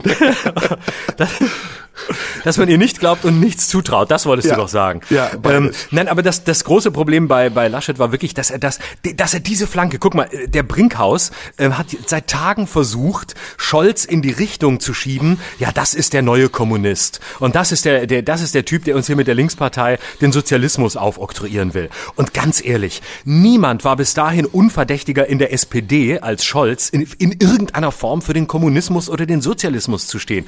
Der, der Scholz ist der erste Kanzlerkandidat seit gefühlt 100 Jahren, der es schafft, die SPD in Schach zu halten, der es schafft, dass kein Flügelkampf äh, aufkommt und der es schafft, dass ihm niemand ähm, gerade noch äh, ein Lobeslied singt und am nächsten Tag ähm, ihn versucht zu lynchen. Das ist ja sonst immer so bei der SPD. Gerade wird der Kanzlerkandidat unterstützt, am nächsten Tag kommt der Dolchstoß. Und Scholz ist der Erste, der es schafft, den Laden wieder im Griff zu haben. Also guck dir an, die Fraktion Esken-Kühnert, die Laschet versucht hat, als Front aufzumachen, machen, halten einfach die Klappe. Also bisher hat die CDU ihren ganzen Wahlkampf auf einen Gegner abgestellt, den es nicht gab. Äh, mhm. Nämlich zuerst die Grünen, die plötzlich wegfielen aufgrund von Baerbocks Affären und dann auf die SPD, die jetzt wegfallen, weil sie der CDU nicht den Gefallen tun, sich gegenseitig zu zerfleischen. Und dann ist Scholz so dumm, am Ende dieses Triels auch noch keine Distanz zur Linkspartei herzustellen, was er, glaube ich, ein paar Tage vorher noch gemacht hat. Statt einfach zu sagen, ich stehe für eine Koalition, äh, wir werden sehen mit wem, aber nicht für die Linkspartei. Und schon wäre die ganze CDU-Linie passé gewesen und er wäre für sehr viele Leute aus dem Milieu Grüne, FDP, SPD, CDU noch wählbarer geworden. Ja, oder also mehr Sack zu haben und also ich habe zum Beispiel diese NATO-Geschichte nicht verstanden. Ne? Jetzt äh, binden wir direkt mal ein zweites Thema mit ein. Ähm, die NATO hat versagt. Ja, also die NATO versagt gerade wieder und sie hat in den letzten 10, 20, 30, 40 Jahren versagt. Wie kann man dann das Bekenntnis zur NATO zu einem Dogma ausrufen? Es muss die Kritik zur NATO das Dogma sein. Und es muss äh, hinterfragt werden, ob die Politik, die wir gemacht haben, nicht nur in Afghanistan, sondern auch in Nordafrika, als der arabische Frühling war, bei den Interventionen im Nahen Osten, in Syrien, ob das so richtig war. Und deswegen äh, wäre es für ihn meiner Meinung nach sogar klüger gewesen, der Position der Linkspartei die Tür zu öffnen, statt sich auf so eine vermeintlich bürgerliche Position nah an der CDU zu begeben und so zu tun, als wäre das bedingungslose Bekenntnis äh, zur NATO eine Voraussetzung für eine Koalition. Naja, das weiß ich nicht. Also ähm, ich glaube, dass das, ähm, ich sag mal, wahltaktisch äh, schon der richtige Schritt war, weil ähm, es sind nun Klar. mal bedeutend mehr Wähler in der in der Mitte abzuholen. Und ich muss ganz ehrlich sagen, ähm, wenn äh, da kann ich Scholz auch verstehen nehmen wir mal das bedingungslose Bekenntnis zur transatlantischen Partnerschaft. Ja, es gibt einen Kanzler, der das in Frage gestellt hat, den du sehr schätzt, nämlich Gerhard Schröder, als es äh, darum ging, ob man während der Golfkriege als ähm, ähm als ähm, Deutschland sich beteiligt an diesem Bündnis der Alliierten. Und Gerhard Schröder hat das, äh, finde ich, sehr richtig und sehr gut gemacht, indem er das transatlantische Bündnis auch in Frage gestellt hat und sogar ausgeschert ist. Das ist möglich. Wenn wir jetzt mal einen kleinen Sprung machen zur Politik der NATO in Afghanistan, ähm, dann ist das, was dort gerade passiert, nicht nur in der Vergangenheit verheerend gewesen, und zwar nicht nur für die Soldaten, die dort stationiert waren und für die vielen Soldaten, die dort ihr Leben gelassen haben, sondern auch für die Bevölkerung, der man suggeriert hat, dass man als Schutzmacht auftritt, dass man Strukturen baut und dass man äh, das Militär vor Ort mit, ähm, mit Ausbildung versorgt und Material. Und was dann passiert ist, äh, übrigens nicht jetzt erst mit Joe Biden, sondern schon vorher initiiert mit, äh, durch Donald Trump, aber auch durch Barack Obama, der ja auch Soldaten zurückgezogen hat und stattdessen Angriffe mit Drohnen geflogen hat, ist, dass man diese Menschen jetzt im Stich lässt und alle Einsätze, die zuvor äh, stattgefunden haben, ad absurdum führt. Jeder Soldat, der dort gestorben ist, ist sozusagen umsonst gestorben. Sowieso, aber jetzt noch viel mehr. Und was macht die NATO? Was macht Heiko Maas? Dieses Abbild einer, eines Versagers, ja, dieses Würstchen, den ich noch viel schlimmer finde als alle anderen anderen, über die wir gerade gesprochen haben. Dieser leise Treter, ja, der noch nicht mal Diplomat ist, sondern einfach nur äh, nichts, einfach gar nichts, eine, eine Sprachlossäule. Ja, was macht der? Der sagt, wir stärken die Kräfte im Umfeld Afghanistans, um wieder das zu tun, was die NATO seit Jahren macht, nämlich imperialistische Politik zu organisieren. Wir schaffen Konflikte, die dann dazu sorgen, die dann dafür sorgen sollen, dass der Grundkonflikt, der eigentlich entstanden ist, sich von selbst klärt. Also wir gehen nicht mehr dorthin, sondern wir lassen die anderen die Drecksarbeit machen. Und was dann passiert ist, dass jetzt zum Beispiel mit Ländern wie Tadschikistan verhandelt wird. Und ich sag dir, das Verhandeln ist der erste Schritt. Der zweite Schritt wird sein, dass man diesen Ländern Geld gibt. Und in Tadschikistan, ich weiß nicht, ob du das weißt, sind große Uranvorkommen und Tadschikistan ist im Moment der Schwarzmarkt für Uran, um atomwaffenfähiges Material sich zu besorgen und damit Atomwaffen herzustellen. Und wenn du das alles subsummarum siehst, was wir da gerade erleben, dann ist es A, die Fortführung dieser imperialistischen Politik, eben Konfliktherde zu stärken, B, sie zu finanzieren, C, das, was man angerichtet hat, nicht selbst wieder auszubügeln, indem man sich diesen Konflikten stellt, sondern die Leute sich selbst zu überlassen. Und wenn du jetzt guckst, was in Afghanistan übrig bleibt, nämlich Technologie von Amerikanern, von den Hubschraubern bis zu den Panzern, bis zu den äh, Munitionen, bis zu den ähm, Infrastrukturen in Logistik und sonst wo, dann wird Afghanistan eine Basis sein für Terrorismus in der Zukunft. Und dass der IS jetzt dort aufgetaucht ist, ist übrigens auch kein Wunder. Auch der IS wird sich in Afghanistan versuchen, einen Platz zu verschaffen. Und die Lösung, die die Europäer, die NATO, das transatlantische Bündnis gemeinsam anbieten im Moment, ist diese Leute zu finanzieren und ihnen das Gefühl zu geben, dass man mit ihnen auf Augenhöhe verhandeln kann. Und diesen Fehler hat man schon mal gemacht, nämlich zu Ronald Reagans Zeiten, als die Mujahedin mit ihm am Verhandlungstisch saßen, um die Besatzung der Russen aus Afghanistan zu vertreiben, die dort zehn Jahre lang vergeblich Krieg geführt haben gegen die Pashtunen bzw. die Mujahedin. Aber was ist die Alternative? Ich gebe dir in der Analyse völlig recht. Also ich, ich finde auch, dass das ganze Gebaren äh, erbärmlich. Wir sind uns bei Heiko Maas völlig, äh, sind wir völlig d'accord. Ich finde auch das Gebaren erbärmlich, dass man in Deutschland sofort wieder nichts anderes hat als äh, das Argument 2015 darf sich nicht wiederholen, wo du dir denkst, was soll sich denn wie, wie soll sich denn 2015 wiederholen? Es kann sich 2015 gar nicht wiederholen, weil wir eine historisch völlig andere Situation haben und weil die Situation in Afghanistan eine ganz andere ist als das, was in Syrien passiert ist. Und selbst wenn äh, es wieder mehr Geflüchtete geben sollte, die kommen, was ja sicher der Fall sein kann, dann ist das trotzdem äh, nicht gleichzusetzen mit dem, was 2015 war. Und allein das egomanische Argument, naja, das darf sich nicht wiederholen, nicht, dass wir wieder überlaufen werden wie damals, finde ich schon an sich erbärmlich. Aber die Frage ist ja, ähm, so recht, du hast mit deiner Analyse. Ist die, ist die Conclusio daraus, eine, eine, eine Distanz oder eine Semidistanz zur NATO aufzubauen? Das ist doch dann, das ist doch nicht die Lösung.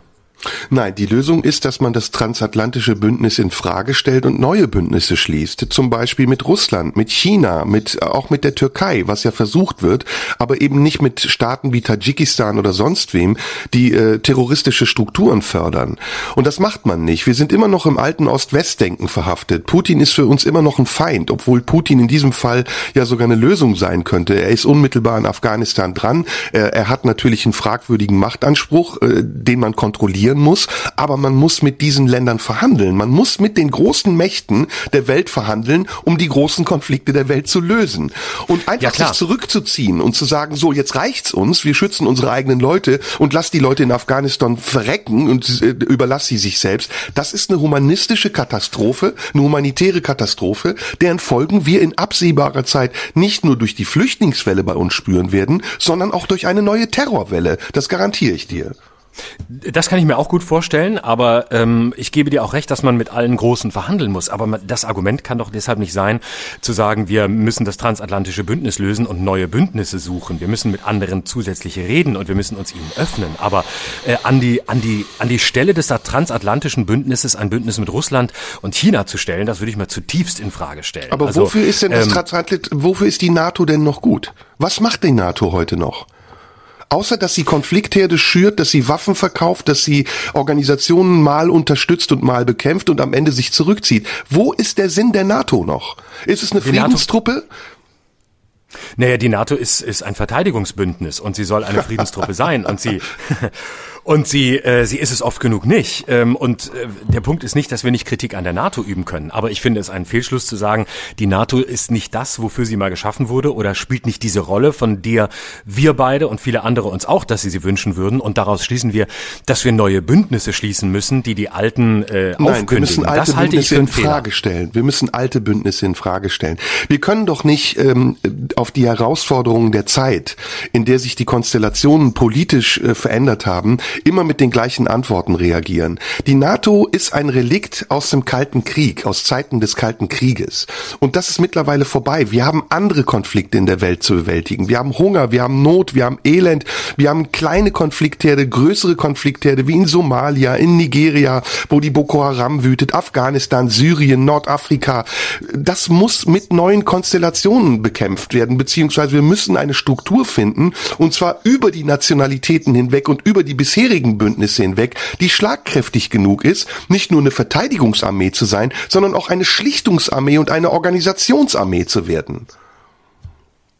Ja, dann müssen wir die NATO umbauen. Oder wir bauen ein ja. Weltbündnis. Aber, aber ja. das, das wäre natürlich das große Ziel. Ein Bündnis aller Länder. Aber das ist äh, leider im Moment weiter weg denn je. Aber ich bin sehr offen, eine, eine, eine, eine, sagen wir mal, eine NATO eine NATO Plus, wie man heute hinter den Paywalls sagt, zu gründen. Also eine NATO, die ein, ein wesentlich integrativeres Verständnis äh, ihrer Arbeit hat und eben nicht nur die Rolle spielt, die sie im Moment spielt. Denn dass die der Vergangenheit angehört, ähm, da sind wir uns ja völlig einig. Wir müssen eine, ja. wir müssen eine neue Rolle für die NATO finden und eine, die die die, Kon die, die Konfliktherde anders anders wahrnimmt, anders betrachtet und anders mit ihnen umgeht und eben nicht dabei stehen bleibt zu sagen, na ja, jetzt müssen wir halt mit den Nachbarn verhandeln, äh, damit wir uns die Probleme vom Hals halten, weil weil das, war immer ein, das war immer ein noch größerer Irrweg als äh, der Glaube, dass man Frieden schaffen kann mit Waffen. Ja, zweiter Punkt von Scholz, den ich auch nicht richtig finde und der auch in Frage gestellt werden darf, ist das bedingungslose Bekenntnis zu Europa. Selbes Problem. Europa, ein Konstrukt aus einer anderen Zeit, nämlich auch tatsächlich aus den Ausläufern der Ost-West-Zeit ist heute nicht mehr das Europa, was es war. Wir brauchen eine Neuorganisation in Europa. Wir werden insbesondere nach Corona merken, dass Staaten, die sich Corona nicht leisten oder die Corona-Bekämpfung nicht leisten konnten, angewiesen sein werden auf die Hilfe der Staaten, die Corona mit einer gewissen Leichtigkeit sogar bewältigen konnten, weil sie die Mittel, weil sie die technischen Möglichkeiten und das Geld dazu hatten, dies zu tun.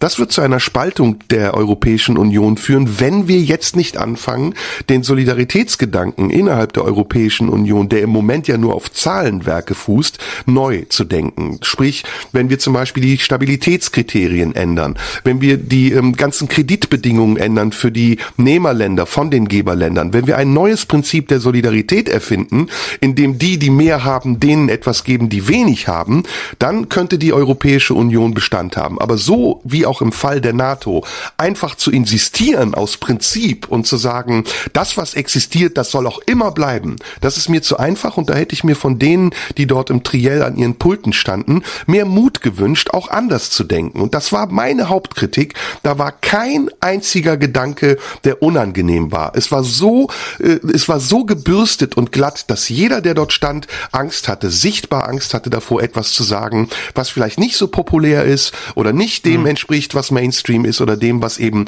große Volksparteien für ihren Anspruch erklären. Die gibt's aber nicht ja. mehr. Ja, ja, also das ist, glaube ich, das, das Hauptproblem in diesem Triell gestern gewesen, dass man den Eindruck hatte, es ist wirklich eine, es ist eine Angstveranstaltung geworden. Es ist nicht eine Mutveranstaltung, es ist auch keine, keine Veranstaltung, die irgendeinen Aufbruch will, sondern in jeder Form äh, des Neuen, des anderen, des Alternativen. Na gut, alternativ ist ein Wort, das man ein bisschen vorsichtig benutzen sollte, nach dem, was sich in den letzten Jahren alles alternativ genannt hat. Aber ähm, nach, nach, jedem, nach jedem neuen Gedanken, der Wunsch nach jedem neuen Gedanken wurde schon in der Diskussion im Keim erstickt von Leuten, ähm, denen du angesehen hast, dass sie äh, im Grunde umringt sind von ihren Beratern, die ihnen sagen, mach's nicht, ma, nein, keine, nein, nein, was, du hast eine Idee, lass bleiben, lass bleiben. Middle of the road, jetzt kein Risiko, so kurz vorher, es ist genug passiert, ein, einfach so durchgehen und ähm, das ist als, äh, sagen wir mal, für eine, für eine Demokratie und für eine lebendige Demokratie ähm, enttäuschend, aber gleichzeitig kann ich mir vorstellen, um die Bundestagswahl zu gewinnen, wahltaktisch wahrscheinlich das einzig Richtige, denn die Beliebtheit von Olaf Scholz zeigt ja eins, ähm, man scheint sich eben doch eine Fortsetzung Fortsetzung des Merkel-Kurses zu wünschen. Und da ähm, weder Laschet noch Baerbock dieses Angebot überzeugend machen, macht es jetzt eben Olaf Scholz. Und deswegen wird er wahrscheinlich Kanzler werden. Und an all dem, was wir jetzt gerade besprochen haben, wird sich mutmaßlich herzlich wenig ändern. Dann Teddy Baerbock ja, sagt ähm, äh, Solarpflicht für Dächer, ja, Solardachpflicht. Äh, sagt sie auf der einen Seite, sagt auf der anderen Seite ähm, Elektroautos bis 2030. So, und dann sagt sie aber ähm, Steuererhöhung für äh, Großverdiener, ja, also die Industrie belasten etc. etc. Das ist alles so widersprüchlich. Und ähm, wenn sie damit vorgibt, den kleinen Mann verteidigen zu wollen, die Hartz-IV-Familie, die zu Hause sitzt, dann tut sie genau das Gegenteil. Wo hat denn bitte eine Hartz-IV-Familie die Möglichkeit, sich irgendwann, wenn sie mit ihrer alten Karre nicht mehr weiterkommt, ein teures Elektroauto zu kaufen. Es geht darum, dass alternative Energien subventioniert werden müssen. Und zwar staatlich, so dass es einen Anreiz gibt für diejenigen, die kein Geld haben, sich ein umweltverträglicheres, umweltfreundlicheres Fahrzeug zu kaufen. Aber das, was die Baerbock, das, was Teddy Baerbock da versucht, ist eine staatliche Doktrin auf Umweltschutz und Klimaschutz zu legen, die so nicht funktionieren wird. Wer soll sich denn heute leisten, sein Einfamilien Einfamilienhaus oder ein Mehrfamilienhaus mit einem Solardach auszustatten, äh, auszustatten, wenn das nicht massiv subventioniert wird von der Politik, dann muss sie sich doch an die eigene Nase fassen und nicht das den Menschen überlasten und anlasten und auflasten. Das ist das, was ich an, an Baerbocks Argumentation total schräg fand. Aber wie gesagt, keiner der da Anwesenden hat ja irgendwie eine Kontur gehabt, an der man erkennen konnte, dass es um eine Erneuerung geht, sondern die meisten haben auf ihre Standpunkte beharrt. Sie hatten ihre Themen, die ihnen vorgegeben wurden von ihren Agenturen. Bei Teddy Baerbock ist es der Klimaschutz, bei ähm, Scholz ist es die soziale Gerechtigkeit und bei ähm, äh, Laschet ist es die Förderung des Mittelstandes und der Industrie und dabei sind die auch geblieben. Und wie wollen die, das frage ich dich jetzt, mit diesen Positionen eigentlich koalitionsfähig sein? Das läuft doch darauf hinaus, dass am Ende mindestens einer von denen seine Grundsätze auflösen muss. Und dann haben wir das gleiche wie jetzt, nämlich eine Koalition der Unwilligen, die einfach nur ein Kompromiss ist, um an der Macht zu bleiben. Und das brauchen wir nicht. Das wird den Stillstand verlängern. Wir brauchen jetzt Innovation, Mut, auch unangenehme Dinge sagen zu können. Also ich glaube, dass äh, genau dieses Triell gestern gezeigt hat, dass alle verdammt koalitionsfähig sind. Nämlich, ja, äh, stimmt weil, auch. Also sie wollten, sie haben im Grunde so ein bisschen, äh, naja, sie haben halt, sie haben halt gesagt, hey, Wahlkampf ist Wahlkampf, jetzt machen wir erstmal unsere Thesen stark. Und Annalena Baerbock sagt halt, naja, wir erhöhen die Steuern für die, die sich's leisten können und damit finanzieren wir auch für die Armen die Solardächer auf dem Haus. Das wird ihr Gedanke sein. Ob der am Ende funktioniert oder nicht, ist eine andere Frage. Ich würde es in Frage stellen, aber das ist natürlich ihr Ansatz, um so ein bisschen auch nach links ähm, äh, ein bisschen was mitzunehmen. Ja, die Großindustriellen, die müssen dann eben das bezahlen, die, die Großverdiener. Und dafür hat dann auch der Arme sein Solardach. So, das ist natürlich Wahlkampf. Das ist klar, dass es dazu nie kommen wird. Vor allem nicht in einer Ampelkoalition, auf die es am Ende hinauslaufen wird. Und sie sind, glaube ich, so vorsichtig und konservativ, weil sie wissen, dass sie am Ende nach dieser Wahl wie nach keiner Wahl zuvor offen sein müssen in alle Richtungen, weil natürlich die schwarze Ampel immer noch genauso möglich ist wie die äh, klassische rot-gelb-grüne Ampel. Und da die FDP vermutlich sehr stark werden wird, ist die Frage, wird Scholz Kanzler, wird Laschet Kanzler? Alle wollen regieren, alle müssen anschlussfähig sein in alle Richtungen, weil die Zeit der Lagerwahlkämpfe vorbei ist. Und deswegen wird von all dem, was deine liebe Freundin Annalena Baerbock gesagt wird, am wenigsten von allem umgesetzt, weil die Grünen immer die ersten waren, die gekippt sind und gesagt haben, naja komm, am Ende, naja, wir können regieren, wir kriegen das schon hin. Die hat Schröder klein gekriegt, äh, die werden auch andere, die wird auch ein Scholz klein kriegen. Und äh, am Ende muss man ja auch offen bleiben für die Partei, die gar nicht mit am Tisch Tisch stand, nämlich für die FDP. Die ist auch zu sehr vielen Kompromissen bereit, solange Scholz regiert. Also äh, deswegen von all dem, was da gesagt wurde, das war Arena, das war Manege, das war Show, das war Zirkus, aber nichts, ähm, wovon man davon ausgehen kann, dass es nach der Wahl irgendeinen Bestand hat. Danach wird dieses Mal mehr denn je komplett neu gewürfelt. Denke ich auch, denke ich auch. Und was mir zum Beispiel auch gefehlt hat, äh, waren klare Ansagen für die Opfer der Flutkatastrophe. Also dass man sagt, ja. so, da ist eine Katastrophe. Wir müssen diese Menschen, ich bin übrigens durchgefahren durch Erftstadt vor einigen Tagen. Das ist, mhm. sieht aus wie nach einem Krieg. Da, da stehen mhm. Häuser auf dem Kopf. Das ist, du kannst dir das gar nicht vorstellen. Diese Menschen haben ihre Existenz auf einen Schlag ihre Existenz verloren. Auch ich war betroffen von der Flutkatastrophe. Mein Keller stand unter Wasser, Gott sei Dank nicht so hoch, dass es äh, große Schäden angerichtet hat. Aber ich kann dir sagen, diese Menschen brauchen jetzt eine klare Ansage. Sie brauchen unbürokratisch schnell eine Hilfe vom Staat und nur leere Versprechungen zu machen und dorthin zu fahren und scheinheilig irgendwelche Reden zu halten, das hilft diesen Menschen nicht. Und das hat hat mir auch gefehlt, dass jemand, der Kanzlerkandidat ist, ja, der in diesem Land regieren möchte, ganz klar sagt, so, ab dem Stichtag meiner Wahl werden diese Menschen unterstützt mit so und so viel Geld und zwar unkompliziert, unbürokratisch und ganz, ganz, ganz schnell. Hm. Ja, das hätte schon längst stattfinden müssen, also schon lange vor diesem Triell. Das hätte eigentlich schon äh, gar kein Thema mehr sein dürfen. Vor allem, weil ja überall versprochen wurde, wir werden schnell und äh, zügig helfen. Und ähm, ich habe auch das, ich habe den Eindruck, das ist, das ist schon wieder vergessen. Das war irgendwie ein paar Tage, das war im Sommerloch. Jetzt kommt der Herbst und ähm, ja, irgendjemand wird da schon noch aufräumen. Also ja, hätte auch ja, und ich habe eine und ich habe eine Sache noch, die ich auch gerne erwähnen möchte. Also was für eine katastrophal schlechte Figur macht eigentlich Angela Merkel in den letzten Monaten ihrer Amtszeit. Also ich, äh, diese Frau hat für mich sowas von gar nichts mehr in dieser Position zu suchen. Sie ist angstbestimmt, ihre gesamte Corona-Politik ist wie ein Fähnlein im Wind äh, von anderen Leuten organisiert, die sie äh, nach vorne schiebt, um selbst nicht Entscheidungen treffen zu müssen. Sie organisiert keinen, orga, sie organisiert keinen Übergang. Es ist nicht so, dass man das Gefühl hat, dass Angela sich, äh, Angela Merkel sich Gedanken über die Zeit nach ihrer Kanzlerschaft macht, sondern sie hält es einfach nur noch aus. Und das macht ein schlechtes Image für die Politik, die wir im Augenblick haben. Ich glaube, sie war einfach heilfroh, dass diese Flutkatastrophe zum Ende ihrer Kanzlerschaft kam und nicht vorher, weil das ist nun mal das, was sie auch nie gut konnte und was sie auch nie machen wollte, nämlich sich hinstellen und menschlich sein. Dieser Zug fehlt ihr, sie kann keine großen Reden halten in so einem Moment, sie kann nicht, sie ist niemand, der mit, mit schneller Hand äh, da agiert. Insofern ähm, habe ich, hab ich den Eindruck, dass sie sowieso äh, froh ist, dass es jetzt äh, der Spätherbst ihrer Kanzlerschaft ist und dass die ganzen Konflikte, die jetzt kommen, irgendwie schon den Nachfolgern überlassen bleiben. Und da sagt man mal einen Satz zu Afghanistan und dann ist die Nummer wieder erledigt. Also es ist, ja, es ist letztlich so, wie ihre, ihre ganze Kanzlerschaft war. So ist auch der Schluss, nur nochmal ähm, nur noch mal zugespitzter. Und das alles vor dem Hintergrund, dass sie ja auch nach der Wahl äh, mindestens noch äh, sechs Wochen im Amt sein wird. Also es hört ja auch dann noch nicht auf. Es mhm. folgt ja auch dann noch die Übergabe. Es ist ja nicht so, dass mit dem Wahlkampf die Legislatur beendet ist. Und wer weiß, das muss man ja auch mal sagen, was nach dieser Bundestagswahl passiert. Wir wissen ja gar nicht, wie die Mehrheiten sind. Wir wissen ja gar nicht, wer sich am Ende auf eine Koalition einigen wird oder ob man am Schluss sagt, hey, vielleicht läuft es auf Neuwahlen hinaus. Glaube ich zwar nicht dran, ist aber möglich, weil wir ja alle, weil die Situation so neu ist, wie sie noch nie war und weil es zu einer Konstellation kommen wird, die die große Gefahr birgt, dass sie am Ende scheitert, wie man vor vier Jahren gesehen hat, als plötzlich Christian Lindner aus den Jamaika-Verhandlungen ausgestiegen ist. Also all das ist ja noch nicht klar. Insofern ist die, ist die Merkelsche Kanzlerschaft noch lange nicht beendet. Nee, aber trotzdem bleibt es eine Katastrophe. Ich finde, ihre gesamte Kanzlerschaft ist geprägt von Fehlentscheidungen, von Zaghaftigkeit, von äh, falschen Kompromissen, von Angst und eben der, der Unfähigkeit, Entscheidungen zu treffen, dann, wenn Entscheidungen getroffen werden müssen.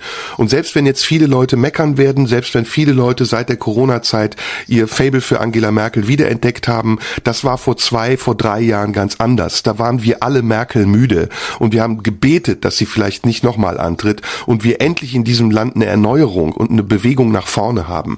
Ich glaube aber leider nicht, dass wir das mit den Kandidaten, die jetzt zur Wahl stehen, Nein. haben werden. Denn sie sind alle schlechtere Varianten von Angela Merkel. Ja, absolut. Aber ich, also ich, ich stimme deinem Urteil über die Kanzlerschaft Angela Merkel so nicht zu. Ich finde das zu einseitig. Ich finde, so stimmt es nicht. Ich war nie ein Merkel-Fan. Ich äh, war, war mir, mir, mich hat an wie unendlich viel, äh, mich hat an ihr unendlich viel gestört. Allein ihre, ihre, ähm, ihre Wankelmütigkeit, dieses Abwarten. Viele deiner Kritikpunkte teile ich, aber ähm, man, man muss schon auch sehen, dass sie in vielen, äh, in vielen Entscheidungen auch, auch sehr gut war.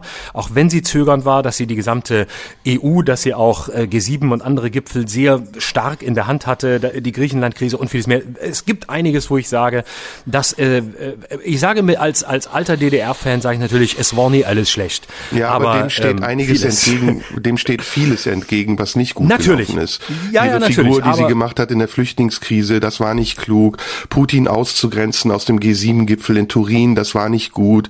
Äh, viele äh, Geschichten, äh, sowohl außenpolitisch wie innenpolitisch, waren geprägt von Zaghaftigkeit, wie ich eben schon gesagt habe habe. Und es mag sein, dass sie für eine Konsensrepublik die richtige Kanzlerin war, aber wir sind keine Konsensrepublik mehr. Du siehst an der Spaltung der Parteienlandschaft, dass dieses Land mittlerweile aus ganz vielen unterschiedlichen politischen Richtungen besteht. Und es braucht jemanden, der diese Richtungen eint, der versöhnlich mit diesen Richtungen umgeht und nicht mehr jemanden, der das aushält, dass es die Mitte nicht gibt und meint, er müsste sie verkörpern. Ähm, ich bin äh, deiner Meinung, dass wir, dass wir eine andere Form der Innovation brauchen, als sie nicht, äh, als sie im Moment gegeben ist und vor allem durch diese drei Kandidaten. Ähm, und auch was die Diversifikation der Gesellschaft angeht, äh, denke ich ähnlich wie du. Aber trotzdem ähm, ist mein Eindruck, dass es noch immer, äh, vielleicht aus unserer Perspektive aus der Zeit gefallene, aber immer noch vorhandene konservative Beharrungskräfte gibt, die äh, genau sich das wünschen, nämlich eine Form der Angela Merkel 2.0, also das, was Olaf Scholz im Moment versucht zu vertreten und die genau das wollen, nämlich dass sich möglichst wenig ändert. Und ich glaube, es gibt auch in der in der sogenannten Mitte sehr viele Leute, die sagen, ja, Klimawandel ist ein Thema, aber mein Gott, ich wohne nicht im Erftstadt. Das war eben auch, ja, das hat's irgendwie, ach, also keine Klimawandelleugner, genau wie es nicht Corona-Leugner sind, die sich nicht impfen lassen wollen, alle, sondern Leute, die eben sagen, ach, es ist irgendwie, es ist alles nicht einfach, aber irgendwie kriegen wir das schon hin. Und mein Ziel ist, ich möchte ruhig schlafen und ich möchte weiter das Gefühl haben, dass die Welt halbwegs in Ordnung ist und möchte jemanden, der mir dieses Gefühl weiterhin gibt. Und ähm, das ist ein Gefühl aus der Vergangenheit, das ist ein, ein Gefühl, das alt ist und für das die Merkel-Jahre standen. Ähm, wir brauchen was anderes, aber ähm, ich glaube, dass die Beharrungskräfte ähm, da sehr groß sind und dass die, dass deswegen die drei Kandidaten vielleicht sogar besser in die Zeit passen, nicht hinsichtlich von Veränderung, die nötig wäre, sondern äh, in, in den gesamten Zeitgeist, als es uns beiden, die wir natürlich äh, versuchen hier hyperkritisch ranzugehen, vielleicht bewusst ist. Hm. Gut, wir werden sehen. Ähm, mein Favorit äh, für die Kanzlerschaft ist immer noch Sebastian Kurz, aber den äh, kriegen wir hier nicht. Sehr schade. Das ist da. Wir kriegen, können wir das nicht irgendwie hinkriegen, dass wir die, ach, so, ein, so ein Österreicher, ich fände einfach cool, es wäre mal wieder an der Zeit. Es war so lang keiner da. Den Anschluss äh, Österreichs an Deutschland sollte man einfach umkehren. Den Anschluss Deutschlands an Österreich, ja, das wäre ja, die Lösung. Ja, ja, ne? das wir schließen einfach Idee. den schließen wir einfach den Österreichern an. Wien wird Reichshauptstadt, ist eh viel schöner als alle deutschen Städte zusammen. Und äh, dann macht Sebastian Kurz. Und ja. ähm, großartige Idee. sehr gut, sehr gut. Du, ich habe noch zwei Themen. Ähm, ja, los. Also ein Thema ist ähm bisher übrigens in, in der in der in der äh, thematischen Überschneidung 100 Prozent. Ne? Also bisher äh, lauter Themen, die ich auch hatte ähm, und mit großem Ausrufezeichen. Hoffentlich komme ich an der Fußball EM vorbei und da Gut, hast du mich zum Glück verschont. Ja, Ansonsten bisher große das. Übereinstimmung. Ähm, also genau, vergessen wir Fußball, WM, EM und Widersprüchlichkeit der Corona-Regeln. Hätte ich jetzt viel zu sagen, aber will ich nicht, haben wir schon tausendmal gesagt. Ich habe zwei andere Themen. Und zwar, wie gruselig findest du eigentlich den Versuch von RTL Pro7 und Sat1 ähm, plötzlich politisch zu werden und ähm, Informationsfernsehen zu machen? Also wie fandst du Peter Klöppel und Linda Zerwakis, ist die Frage. Und die Moment, andere Sache erzähle ich dir später. So Linda Zerwakis hieß in dem Fall Pina Atalay. Ah, Entschuldigung, und, äh, Pina das, Atalay, nicht Linda das solltest, Entschuldige mal, das solltest du als Migrant schon wissen, dass da eine Migrantin moderiert hat. Entschuldige ja, Linda mal. Linda Zerwakis also, ist doch bitte auch eine Migrantin. Ja, das ist was anderes, die ist Griechin, die ist Europa. Sagen, sagen wir immer in der AfD Neubrandenburg. Ich glaube, Pina Atalay ist sogar Deutsche, aber es spielt ja keine Rolle. Ich glaube auch. Ist doch egal, hat einen anderen Namen und ist damit ganz klar, für mich ganz klar auf dem Ticket unterwegs und deswegen ist alles gut. So glaubst ähm, du, dass RTL das ernst meint? Naja, so lange, ähm, wie es Aufmerksamkeit und Quote bringt, ja. Aber danach kommt halt Dieter Bohlen wieder und äh, dann nee, der kommt muss nicht mehr, der ist weg. Ja, aber dann kommen halt andere wieder und deswegen muss, äh, muss Pina Atalay dann wieder beim NDR anklopfen, ob sie wieder zurück darf. Also ähm, ich muss sagen, ähm, ich finde den, finde den Move interessant. Ich beobachte das äh, gerne und ähm, glaube aber nicht, dass es wirklich von Dauer ist. Also ähm, Peter aber hast Klöppel du denn die ja Runde gesehen nach dem Triell? Entschuldige bitte, wenn ich dich unterbreche. Aber Selbstverständlich habe ich sie gesehen. Hochkarätig besetzte Runde gesehen. Günther Jauch, Mozzi Mabuse. Oh Gott, ähm, da bin ich aber, du, da bin ich tatsächlich, da bin ich dann wirklich eingeschlafen ne, auf dem Sofa. Ich habe noch geguckt und ich bin, ich bin, glaube ich, wirklich zum Schluss. Ich habe noch gesehen, wie Annalena Baerbock äh, auf die Kamera zulief. Das habe ich mir noch angeguckt, da war ich kurz schockiert. Dann bin ich eingeschlafen und dann bin ich später wieder aufgewacht und dann saß da plötzlich Günther Jauch und ich dachte, wie will Günther Jauch jetzt Kanzler werden oder ist das schon? Und äh, dann hat aber Günther Jauch hat da Politik besetzt, analysiert. Wer hat das besetzt, bitte? Da ja, RTL natürlich. RTL, da muss doch du weißt doch, wie solche, gewesen sein. Du weißt doch, wie solche Konferenzen laufen. Ja, pass auf, wir machen ja jetzt Politik um 20.15 Uhr.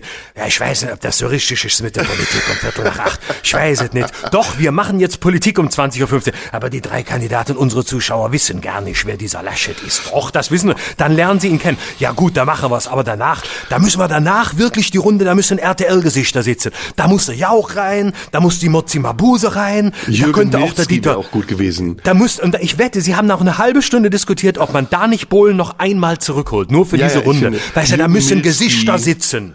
Ne? Ja, Georgina auch. Fleur, Jürgen Milzki, die hätten da alle hingehört. Jedenfalls entsprachen Hans sie dem Meiser. Niveau der Runde. Hans Meiser, Eva Hermann. Da hätte es genug gegeben, die dem Niveau dieser Runde entsprachen. Aber es war unterirdisch. Und ich habe das Gefühl, dass dieses Experiment, was RTL Pro 7 Sat 1 gerade versucht, scheitern wird. Weil die Protagonisten einfach, das ist so, als würde der FC Bayern ähm, Giovanni Elber nochmal als Mittelstürmer Ja, ja. auflaufen lassen. Das Ja, ja, sind vergiss das- Protagonisten einer vergangenen Zeit. Ja, und auch der Versuch, die Tagesschau-Leute darüber zu ziehen, ist in meinen Augen zu, zum Scheitern verurteilt. Also ich meine, wir beide kennen das Privatfernsehen und wir beide kennen diese, diese, diese Häuser und wir wissen, ähm, wie groß auch dort, sorry, dass ich mein Lieblingswort heute nochmal sage, die konservativen Beharrungskräfte sind. Und die konservativen Beharrungskräfte im Privatfernsehen sind nun mal der Auffassung, dass ihre Zuschauer allesamt Politik nicht kennen und sich auch nicht dafür interessieren. Das war bisher die Leitlinie. Wann immer ich mal ein Stand-up im Privatfernsehen machen sollte, hat man mir vorher gesagt, aber bitte keine Politikernamen, das ist zu viel. Und jetzt plötzlich reden sie da den ganzen Abend über Politik und wollen den Öffentlich-Rechtlichen den Rang ablaufen. Und ich glaube, es wird nicht funktionieren, weil egal ob Jan Hofer oder Linda Zerwakis oder Pina Atalay, von Harald Schmidt stammte mal der Satz, ähm, das Publikum eines Senders braucht im Schnitt fünf Jahre, um zu merken, dass der Protagonist dorthin gewechselt hat. Insbesondere, wenn er aus von einem anderen großen Sender kommt, also wenn es kein Newcomer ist. Und das sind Leute, die sind alle ARD geframed, die erwartet dort keiner. Ähm, das, das geht nicht so schnell. Guck mal, wie viele Leute äh, haben jahrelang, nachdem Kerner abgesetzt war, noch gesagt, gestern habe ich beim Kerner gesehen. Und es war längst Markus Lanz, der da saß. Aber für viele, viele haben noch zwei Jahre danach gesagt, gestern beim Kerner war. Nee, der Typ heißt unterdessen Lanz. Ach ja, stimmt. Und das, das ist, die, die, die Menschen haben das im Kopf. Die Leute wissen, ich habe den und den dort und dort gesehen. Und die sagen ja auch zu einem selbst, oh, bist ja ständig im Fernsehen. Und nee, ich war seit Monaten nicht im Fernsehen, weil sie irgendwelche Wiederholungen sehen. Und ich glaube, dass das unterschätzt wird. So schnell lässt sich ein, ein so erzogenes Publikum wie das RTL und Pro7 Publikum nicht umerziehen. Ja, aber Lanz ist der große Gewinner der Corona-Krise, finde ich. Ja, natürlich, und zwar zu Recht. Ich finde Finde auch, ich auch. zu Recht. Ich finde den super ja, im er Moment. Macht Der macht hervorragend, hervorragend. Ja, ja. Und er unterbricht auch noch nach jedem, nur noch nach jedem zweiten Halbsatz und nicht mehr nach jedem ersten. Und da muss ich ja mal sagen, da ist auch eine Lernkurve, die steil nach oben geht. Ja, ja, Grüße an Markus Lanz. Also, Wirklich super wir, Sendung. Wann, ähm, das haben wir abgehandelt, ging schnell. Ich habe noch ein letztes Thema, bevor du sicher noch ein Thema hast. Ja. Und zwar ähm, ist das was Persönliches. Ich weiß nicht, ob du es gemerkt hast, aber ich habe alle meine Social-Media-Kanäle gekündigt. Ja, ich habe es gemerkt, ich war schockiert. Ich habe gedacht, deswegen habe ich ja am Anfang der Show gesagt, ich weiß gar nicht, ob du noch da bist, ob es dich noch gibt. Was ist passiert mit dir? Wo warst du? Ey, Wo bist du? so du hast geil. alles abgestellt. Ich habe so gedacht, er ist nicht mehr da. Und dann, dann bekam ich die ganzen Beschwerden, ähm, warum wir nicht am 10. August wieder auf Sendung gegangen sind. Warum sind wir eigentlich am 10. August nicht auf Sendung gegangen? Weil irgendwas bei Radio 1 dazwischen gekommen ist. Hatte keinen Grund, glaube ich. Tatsächlich auch an der Stelle war es auch tatsächlich so, dass wir dann auch gesagt haben, na ja, also irgendwie drei Wochen ohne Rundfunkratsbeschwerde wäre noch mal ganz entspannt. Ja, nee, das war's nicht, aber es war ja auch okay, weil wir waren ja, glaube ich, beide auch ein bisschen urlaubsreif. Aber Mhm. ey, äh, Social Media abzustellen ist wie Geld verbrennen. Das ist super. Das ist, als Ja? würdest du einen Geldschein ins Feuer schmeißen. Was, was, Ja, wie, also mal. du hast Digital Detox hast du 400.000 gemacht. Ich mache Digital Detox immer noch 400.000 Facebook-Follower weg, äh, 65.000 Twitter-Follower weg. Moment, aber nicht weg. Du hast- Moment, stopp. 48.000 weg. Hast du dein, aber du hast deine Accounts ja nicht gelöscht, du hast Doch. sie nur stillgelegt, oder? Twitter ist gelöscht. Instagram ist äh, nur für ganz wichtige Sachen ganz kurz geöffnet. Wenn wirklich was ganz Wichtiges ist, ich hatte jetzt am Wochenende äh, ein Problem, äh, kann ich später näher drauf eingehen, was ich ähm, öffentlich machen wollte. Dafür ist es dann nochmal einen Tag oder zwei online gegangen, aber sonst prinzipiell alles weg, gelöscht. Facebook weg. Und es ist Also richtig endgültig geil. gelöscht. Warum, Ja. wa- was ist, wa- warum ist es so gut? Erstmal musst du die ganzen Hackfressen nicht mehr ertragen, die ihren Arsch in die Kamera halten oder irgendwelche Urlaubsfotos oder Fotos von ihrem Essen machen. Zweitens musst du dir keine Kommentare antun von Leuten, die meinen, dich beleidigen zu müssen für etwas, was du redlich meinst. Und drittens ist es einfach unglaublich gut, diese Stille zu haben. Es ist dieses, es ist ja unglaublich laut die ganze Zeit im Kopf, wenn man in diesen Kanälen unterwegs ist. Und man mhm. bekommt ja viele Dinge mit, vor denen man sich eigentlich schützen müsste, egal ob man es will oder nicht. Und wenn du das rigoros abstellst, dann hast du tatsächlich auch für einen Moment lang wieder so eine Rückbesinnung auf das Wesentliche. Ob das bleibt, ob das dauerhaft ist, weiß ich nicht. Aber ich habe es jetzt seit acht Wochen abgestellt und ich fühle mich hervorragend. Also bei mir war ja der genau umgekehrte Weg. Ich habe im Sommer meine Social Media Aktivitäten wieder hochgefahren seit Juli und habe wieder vor allem Twitter und Facebook äh, sehr viel gemacht, weil ich auch Lust hatte und äh, habe mich quasi dem wieder gestellt dieser Welt. Und äh, habe mir auch, ich habe in, in, der, in der Zeit vorher relativ wenig gemacht, nur alle paar Wochen mal und so und habe dann gedacht, ach jetzt habe ich irgendwie wieder Bock. Und ich war auch in so einer Phase vorher, ich dachte, ah nee, ich muss es nicht mehr haben. Und gerade gerade Twitter dieses permanente Gemecker und Getue und ich hatte auch keine Zeit, weil ich andere Projekte hatte. Und dann dachte ich, hey, nee, jetzt jetzt fang mal wieder an und stell dich dem mal wieder und geh mal wieder raus. Und dann habe ich auch ein paar Sachen gemacht und habe mir vorher gesagt, nee, ich mache das mit einer gewissen Ironie und ich nehme das alles nicht mehr so ernst und mache das mit einer neuen Freude. Und das ist mir auch, ähm, das ist mir auch ganz gut gelungen und äh, krieg auch wieder viel Scheiße ab und äh, viel Hass und Dreck, äh, weil ich ab und zu wieder was mache, was irgendwie Leute mir übel nehmen. Aber ähm, insgesamt macht es mir tatsächlich wieder wieder Spaß und ich setze mich dem auch wieder gerne aus. Aber meine Distanz dazu ist auch größer denn je. Also ich lese viel, ich kriege das mit, ich kriege die Reaktionen mit, aber ich stehe mit so einem, mit so einem äh, manchmal freundlich, manchmal halb unfreundlich zugeneigten Lächeln da und denke, ja, schreibt ihr alle mal drunter, was ihr nicht lassen könnt, ähm, macht ihr mal und äh, ja, ansonsten bin ich Sender und äh, sehr passiv und nur teilweise Empfänger dessen, was da kommt. Das und damit geht's mir eigentlich gut das ist für mich noch nicht mal das Entscheidende. Also mir geht's nicht darum, dass Leute irgendwas kommentieren. Ja, darum geht's mir auch und das nervt auch kolossal, weil mittlerweile ja nicht mehr nur echte Leute kommentieren, sondern auch viele Bots unterwegs sind und viele Leute, die dich gar nicht mögen, sich dann auf deinen Seiten rumtreiben, um dich zu ärgern. Das ist etwas, das kann man abstellen, ohne dass man diese Kanäle löscht. Aber ich will auch nicht mehr mitkriegen, was andere Leute schreiben, um sich selbst darzustellen.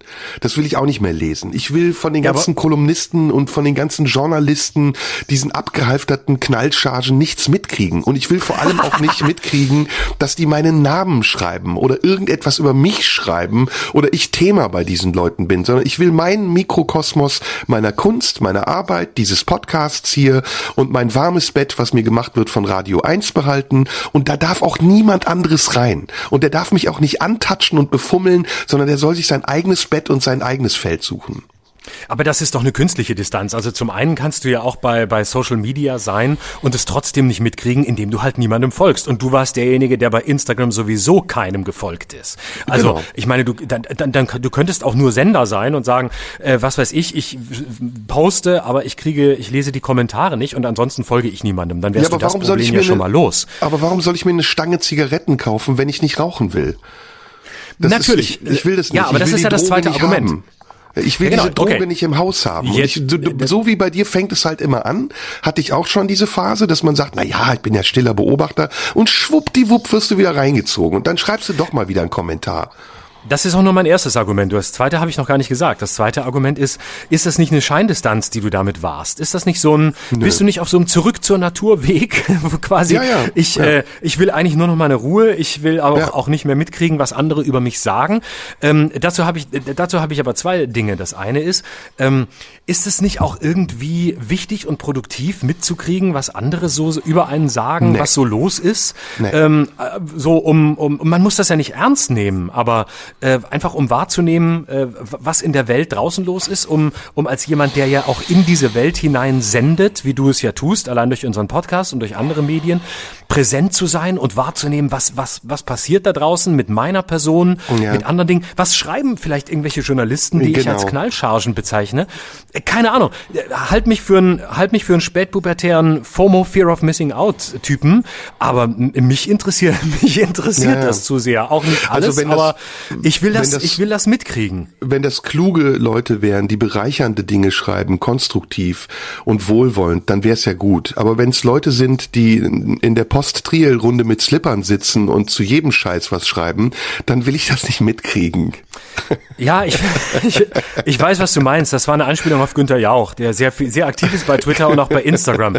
Sehr viele Fotos von sich postet, ähm, egal wo er ist und sehr viele Autofotos, ja. ist mir klar. Aber ich finde, das, damit machst du, damit machst du das auch zu klein und damit wird's, wird's mir auch zu einseitig, weil nee, nee, warte ähm, es mal, gibt bevor ja du jetzt abgehst. Warte, du bist auf dem Surfbrett. Es gibt doch einen Unterschied zwischen gepflegter Konversation und Klatsch oder? Und Twitter ist für mich nur noch Klatsch. Das ist keine gepflegte Konversation, das ist kein Austausch, da geht's auch nicht um Argumente, sondern da geht's um Pointen und um Selbstdarstellung. Und das will ich für mich einfach nicht haben. Das ist eine sehr legitime Entscheidung. Aber es gibt auf Twitter eben auch sehr viele Journalisten, die sehr, sehr einen sehr guten Job machen und die sehr ehrenrührig sind und die da tatsächlich genau das tun, was du dir wünschst, nämlich ähm, aktuelle Einschätzungen im, im äh, Unvorhersehbaren zu geben, Thesen, Versuche, kleine äh, Apho, äh, Aphoristika. Ich habe in letzter Zeit bei Twitter wieder so viele Aphoristika gefunden, die toll sind, wo ich so völlig versteckte Leute, denen ich jetzt folge, wo ich was mitkriege und denke, hey, geil, also das ist, ähm, das ist einfach schön. Und ich glaube, dass es, dass es diese Leute auf Twitter auch gibt und dass es zum Glück diese Stimmen gibt, die noch im Versuch leben und in der Unvorhersehbarkeit leben und versuchen, irgendwie der Gegenwart gerecht zu werden. Und ähm, deswegen bleibe ich bei, einem, bei meinem Argument auf dem Surfbrett, wie du sagst. Ich, äh, ich finde das oft schlimm und sehr viel Scheiße, aber immer wieder so befruchtend, dass die Scheiße nicht überwiegt. Ja, und für mich ist einfach das Gefühl ausschlaggebend. Und ich fühle mich einfach viel besser. Detox, wie du gesagt hast, und nicht nur im Hinblick auf Social Media. Ich habe zum Beispiel in den letzten Wochen, bedingt durch die Flutkatastrophe, war ich dazu gezwungen, auch ganz viel weggegeben und verkauft und ähm, mich von Besitz gelöst, weil Besitz auch unheimlich oft Verantwortung ist. Und äh, Twitter und Facebook und Social Media, das ist auch eine Art Besitz. Das ist auch Platz, der in deinem Kopf äh, belegt und der andere Dinge verdrängt, die in deinem Kopf wichtiger sein könnten. Das meine ich mit wesentlich ich. Und so, so gut das auch sein mag, was du beschreibst, das kann man aber auch aus anderen Quellen sich holen. Man kann eine Zeitung lesen. Man muss nicht immer jede Information in der Sekunde bekommen, in der es passiert, sondern man kann auch mal einen Tag warten und sich Gedanken darüber machen, ob es vielleicht eine Information ist, die man braucht. Genau, man kann zum Beispiel Zeitung lesen und da hast du wiederum ein Argument, denn viele Zeitungen machen ja nichts mehr anderes, als einfach nur Twitter-Posts aneinander ja. zu heften und zu kommentieren und, und zu schreiben, was sagt die Twitter-Gemeinde. Der und der schrieb das auf Twitter. Großteile von Texten bestehen mittlerweile daraus, das wiederzugeben, was auf Social-Media-Plattformen abläuft, was übrigens äh, ein, ein zum Teil dramatisches Urteil über die Medienlandschaft ist. Kommt auf die Zeitung an. Also die junge Freiheit zum Beispiel, die guckt nicht bei Twitter ab. Oder die Frankfurter Allgemeine Zeitung oder der Münchner Merkur. Das sind neutrale Blätter, die, die sehr informativ und die, genau, sind. Ich finde auch, jetzt wissen wir, jetzt weiß ich endlich, wo du nach der Sommerpause stehst. Er ist allen Besitz losgeworden. Der einzige, das einzige, was er noch besitzt, ist ein Abo der jungen Freiheit. Serda genau. Somunchu. genau. Und Jungle World gleichzeitig. Genau, äh, genau. Und ND, Neues Deutschland, wäre wäre dann auch noch wichtig. Gibt's nicht Aber, mehr, leider. Gibt's doch noch, natürlich. Gibt's bei ich Twitter, mein, haben die noch einen Account. Vielleicht ist der auch nur tot, aber ich habe sie gesehen. Nee, äh, Titanic kann man auch lesen. Also es gibt viele schöne äh, Print-Magazine und äh, Blätter, die man lesen kann. Jeder kann das für sich selbst entscheiden. Florian, du äh, magst es. Du bist vielleicht auch jemand, der gerne liest, was andere sagen und meinen. Ich fühle mich in letzter Zeit immer mehr davon belästigt. Und es ist kontraproduktiv. Es nimmt einem Energie. Es gibt einem keine Energie. Hm. Was hast du zum Beispiel verkauft?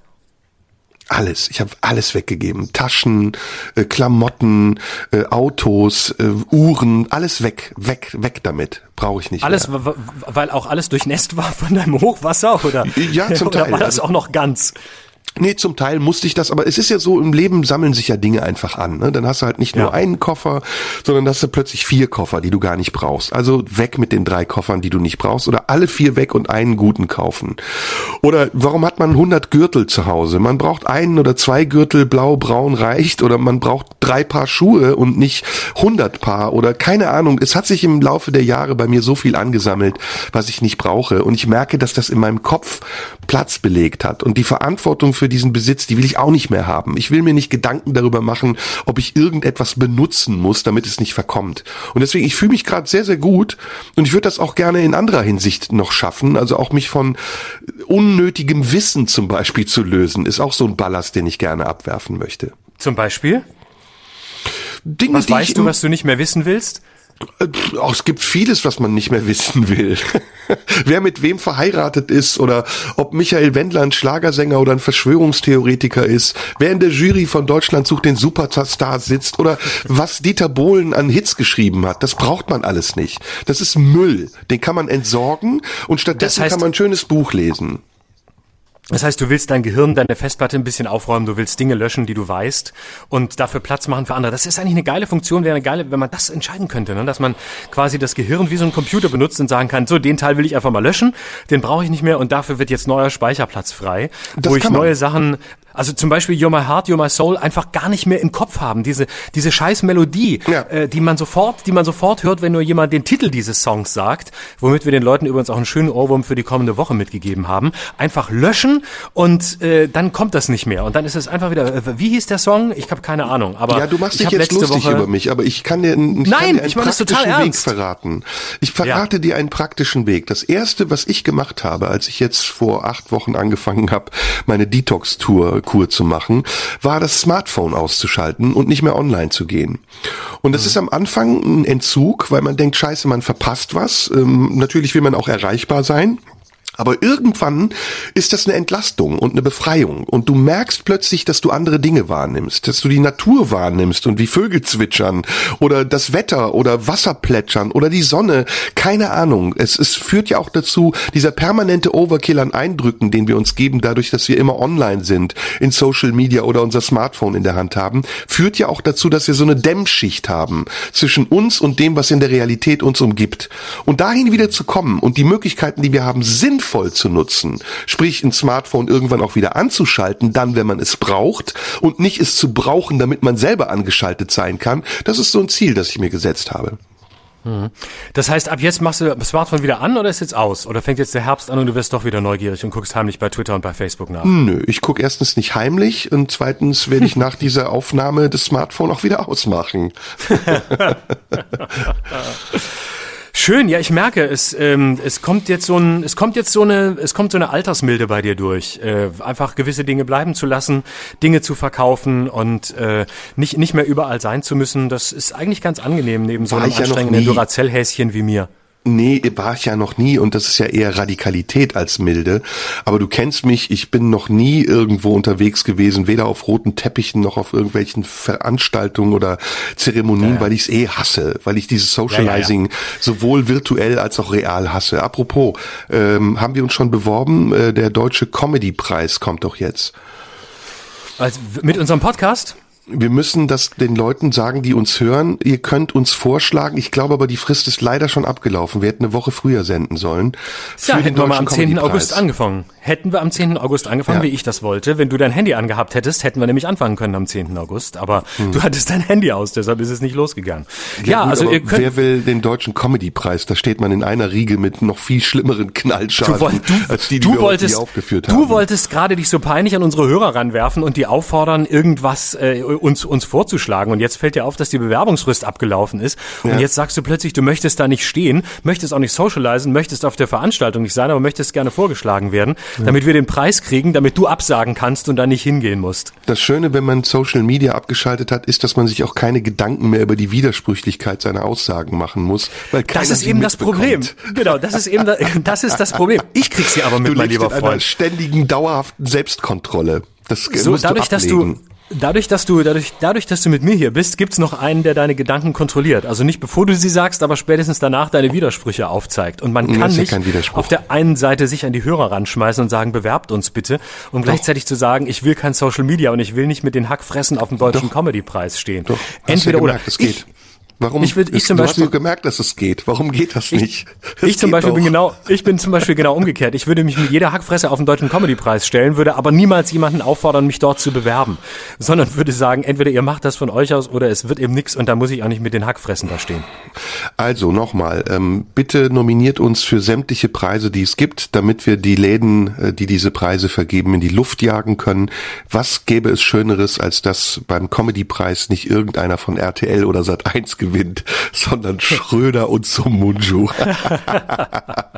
die zwei aus der Nische von Radio 1. Genau. Die Bad Guys äh, im Keller versteckt, ähm, erst Ende August äh, wieder auf Sendung, aber den deutschen Comedypreis haben sie. Genau, und dann gehen wir da hin und kacken den so eine richtig fette Wurst aufs Pult oder stellen uns vor das Pult mit offenen Händen und bitten um die Gunst unserer Wählerschaft. Ganz genau. Und schon wissen wir, warum wir ihn nicht kriegen werden. Na, werden wir sehen. Auf jeden Fall, wir freuen uns ähm, auf die nächsten Folgen. Auf jeden Fall. Jetzt geht's ja. durch bis Weihnachten und drüber hinaus und ähm, ja, dann also ich freue mich sehr.